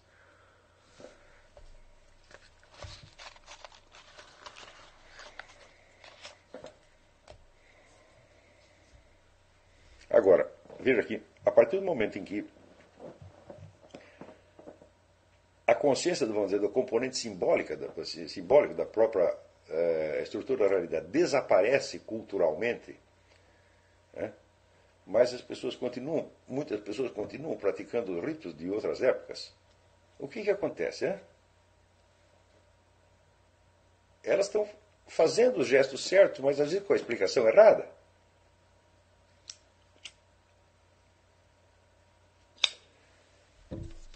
Então, e, e, se começa a fazer isso, significa que daqui a pouco, o que, que são, vamos dizer, os, rituais autênticos, genuínos, o que, que é uma imitação? Você não percebe mais isso aí. Hum? Quer dizer, quando, por exemplo, uh, aparecem as pessoas falando do, do, do Padre Maciel, ah, os cari, carisma do Padre Maciel, eles não sabem mais o que é carisma. Hã?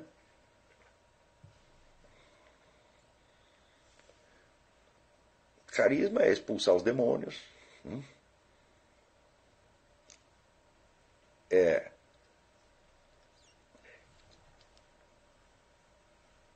conectar você com o Espírito Santo. Quer dizer, é você fazer alguma coisa que é espiritualmente eficiente. E essa eficiência espiritual se traduz o quê? Numa eficiência material. Hã? Agora, se o clero perder os carismas, bom, ninguém mais sabe o que é carisma. Todo carisma começa a ser usado no sentido do Lula. O Lula é o líder carismático, quer dizer, um sujeito que atrai pessoas, atrai dinheiro. Né? O padre Maciel atraiu um monte de dinheiro, isso é carismático pra caramba. Né? Vai ver a conta bancária dele, você vai ver o carisma. Então, as pessoas não sabem mais do que, do estão falando.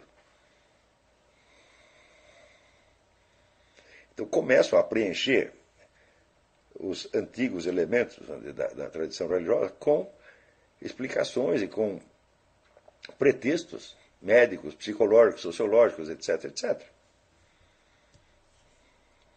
Hum?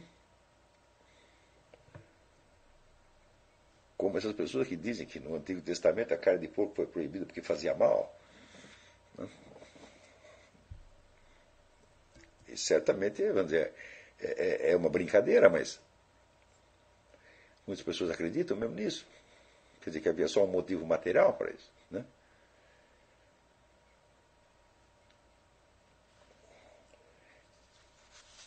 Aqui, a Miriam Macedo também pergunta. Anos atrás, a Folha Online, ao noticiar a queda de um Concorde, fez a seguinte pergunta aos leitores. Na sua opinião, o que, que provocou a queda da aeronave? Meu marido, que foi engenheiro aeronáutico da Embraer, trabalhou com ensaios de voo e era responsável pelos computadores de bordo, riu quando ele fez a pergunta, dizendo, você está brincando? Ou seja, ele não tinha a menor ideia do que tinha provocado a queda do Concorde. Quer dizer, o engenheiro aeronáutico não sabe isso, mas espera-se que a população saiba. Daí observa é, a ciência quer exercer a autoridade suprema na sociedade, invocando a superioridade do método científico e a precisão dos experimentos científicos. Ao mesmo tempo, a democratização do conhecimento obriga que essa ciência seja compartilhada pelo povo em geral. Quer dizer, vira, o povo tem a confiança de que existe uma comunidade que. Epa, parou aqui. Uma comunidade que tem todas as respostas. Como ela já antevê a resposta, não custa afirmar essa resposta como se fosse um conhecimento atualmente possuído por todo mundo. Né? Às vezes, frequentemente, eu vejo essas, esse tipo de, de crença, ela aparece com uma facilidade incrível. Né? Aquilo que a pessoa imagina que todo mundo sabe, imagina que algo que a comunidade científica sabe e que já disseminou, e que já espalhou para todo mundo, todo mundo sabe. É? Então, por exemplo, assim, todo mundo sabe que a astrologia não funciona. Eu não sei. Eu estudei o assunto anos a fio, até hoje eu não sei. Mas todo mundo sabe. É? Então o que é isso? É uma aposta na autoridade. E quando as pessoas fazem essa aposta, elas fazem, vamos dizer, com um sentimento de certeza artificial que é tanto mais intenso quanto mais incertas elas estão por dentro. Porque ela, esta afirmação serve para tampar o abismo da incerteza. Ora, mas é o abismo da incerteza que nos abre para o conhecimento, meu Deus do céu. Aristóteles dizia que o conhecimento começa com espanto. Hã? Você não quer ficar espantado, você não vai saber nada, quer dizer, você já está tranquilo, você já tem as respostas, porque a ciência disse isso, a ciência disse aquilo.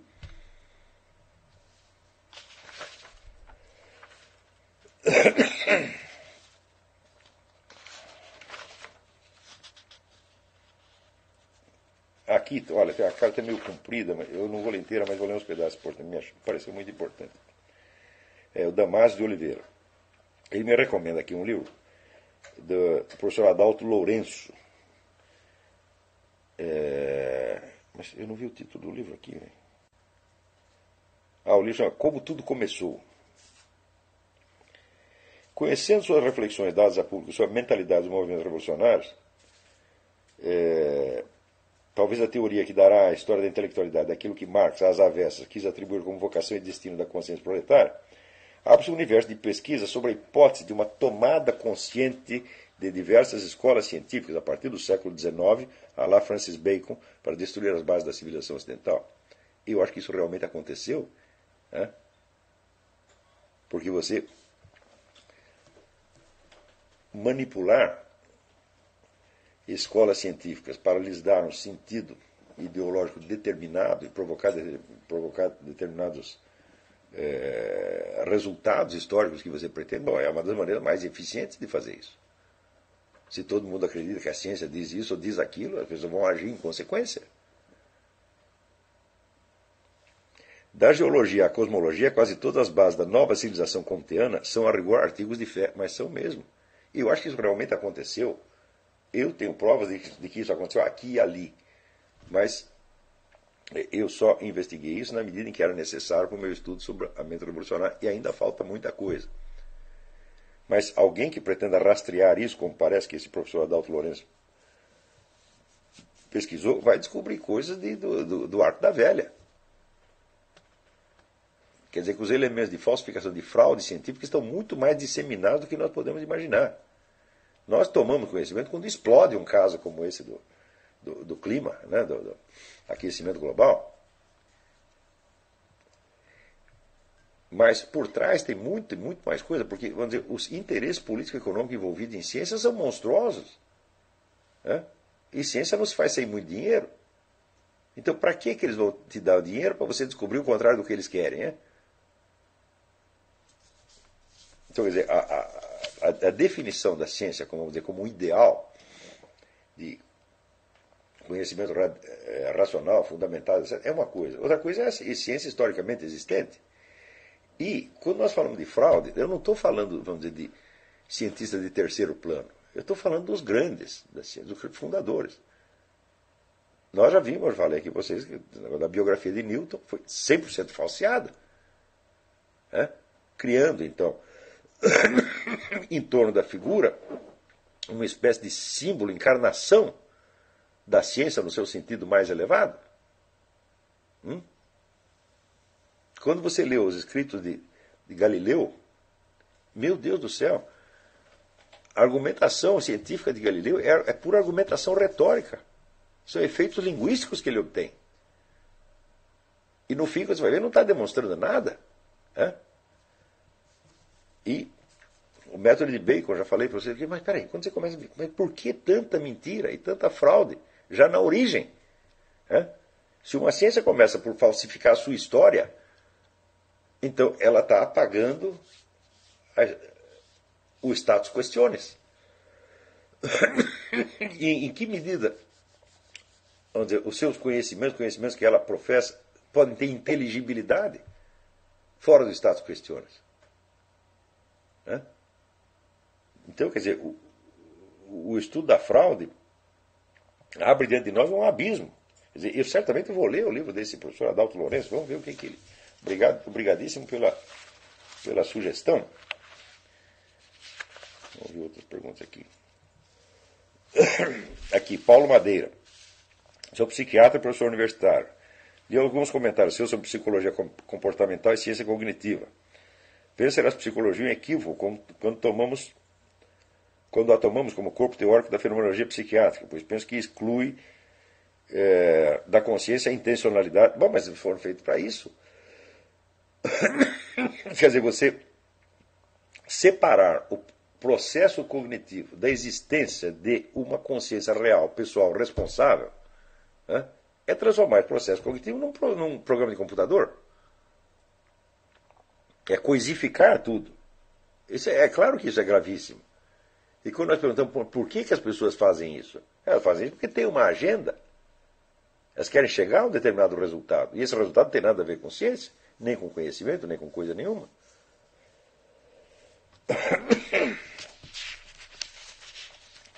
Rafael Delanese. É, eu tive a oportunidade de conversar com você e dizer sobre um problema que tenho tentando enfrentar há tempo, sobre a verdade nos textos de Jacobin.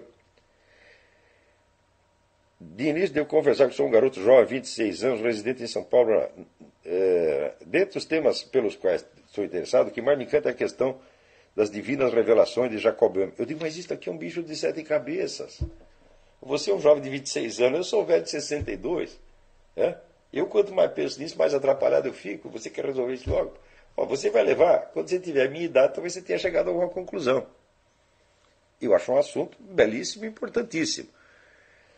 Mas não espere de mim que eu lhe dê uma resposta quanto a isso, porque eu também não sei. Eu não sei exatamente qual é o estatuto espiritual de Jacob Böhmer. Quer dizer, é um, é um iluminado, é um santo, é um cara que foi manipulado diabolicamente. Falou: olha, isso aí precisa anos para resolver esse negócio.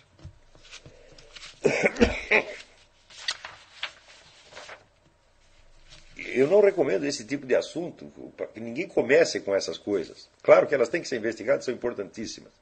Tá certo? Mas eu não entraria nessas coisas assim, a mão livre, tá entendendo? Você tem que ir com régua e compasso, você tem que todo equipado. Né? Ele diz, ó, não tenho formação em teologia e filosofia. Bom, eu sugiro que você adquira. E depois você pega esse abacaxi. Eu não sei o que fazer com o Jacobão. Né? Ele, ele é realmente é uma batata quente. Tá?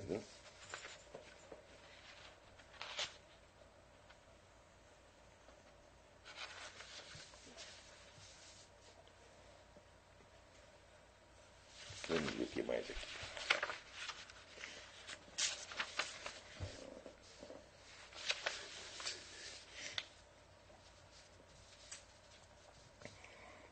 Ah, Fernando Antônio, essa tensão entre o infinito e a contingência, entre o imutável e o imutável, é o que Platão chamava, e também Eric chamava de metáxi, precisamente. Metáxi quer dizer a participação, é a mescla.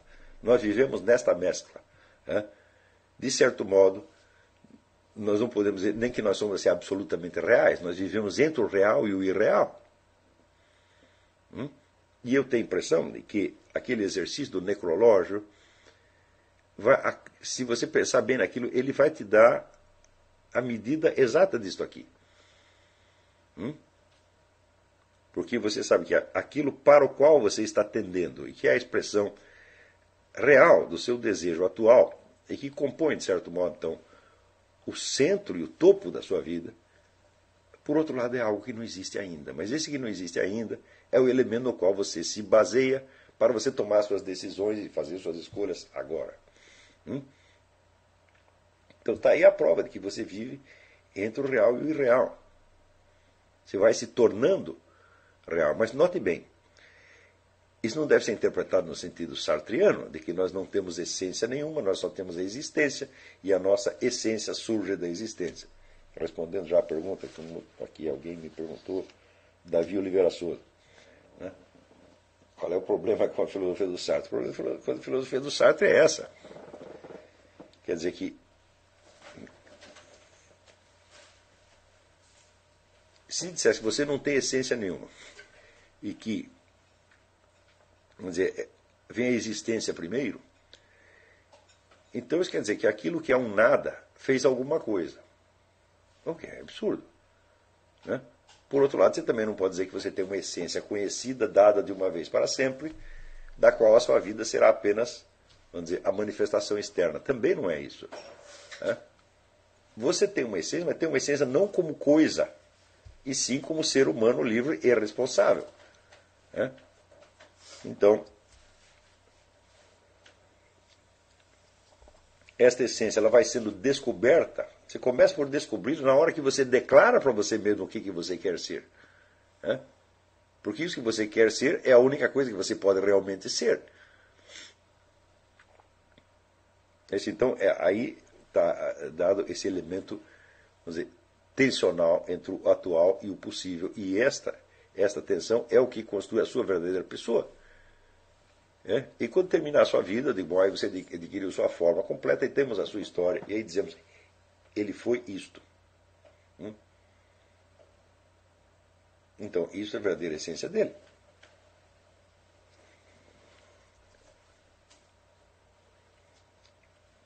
Mas não quer dizer que a simples existência produziu a essência. Hum? Você tem que ser alguma coisa para você poder existir. Você não pode ser um nada. Hein? Então, algo você é.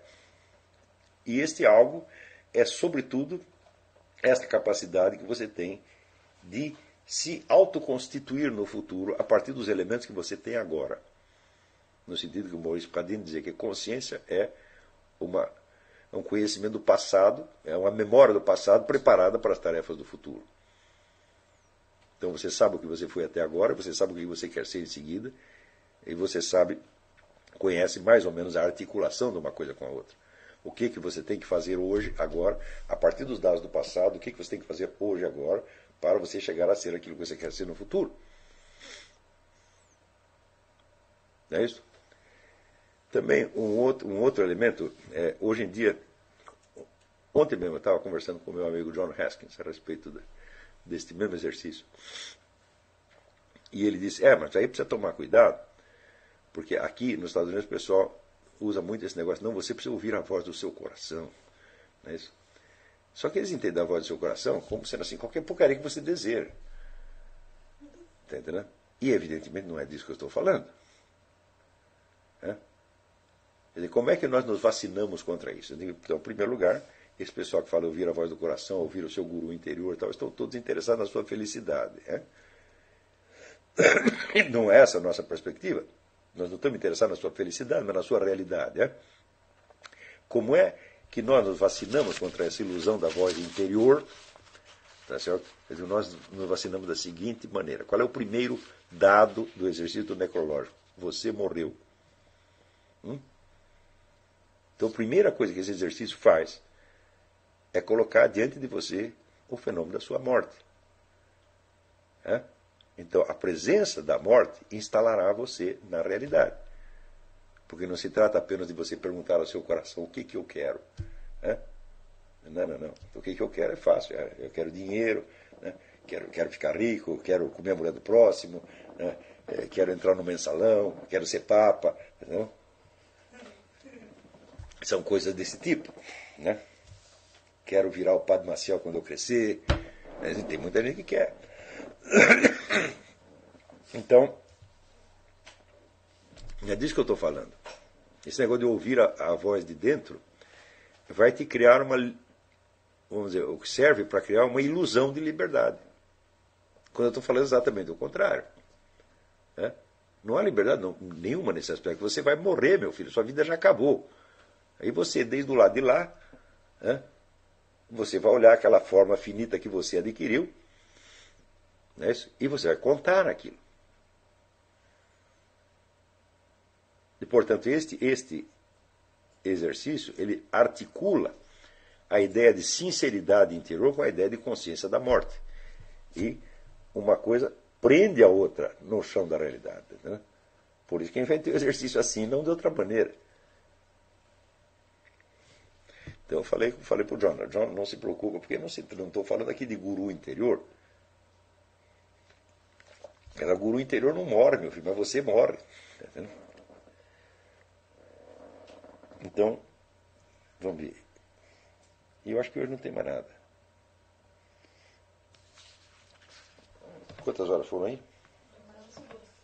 Então, por hoje, vamos parar aqui. Deixa eu ver se eu tenho algum aviso. Hum, acho que não. Nós estamos, continuamos estudando o negócio da interatividade e logo, logo nós vamos conseguir fazer isso. Tá? Fiquem tranquilos que. Daí, inclusive, o negócio de pergunta vai ficar muito mais fácil. Eu sugeriria até, vamos dizer que o, grupo, o que seria o grupo controle, né? Cada, cada mês ou cada semana nós teremos um grupo controle diferente. As, as, perguntas seriam mandadas para o grupo controle e apresentadas oralmente para os. Quer dizer, o grupo apresentaria as suas próprias questões e questões recebidas de outros também. Né? Então, tá bom, até a semana que vem. Muito obrigado.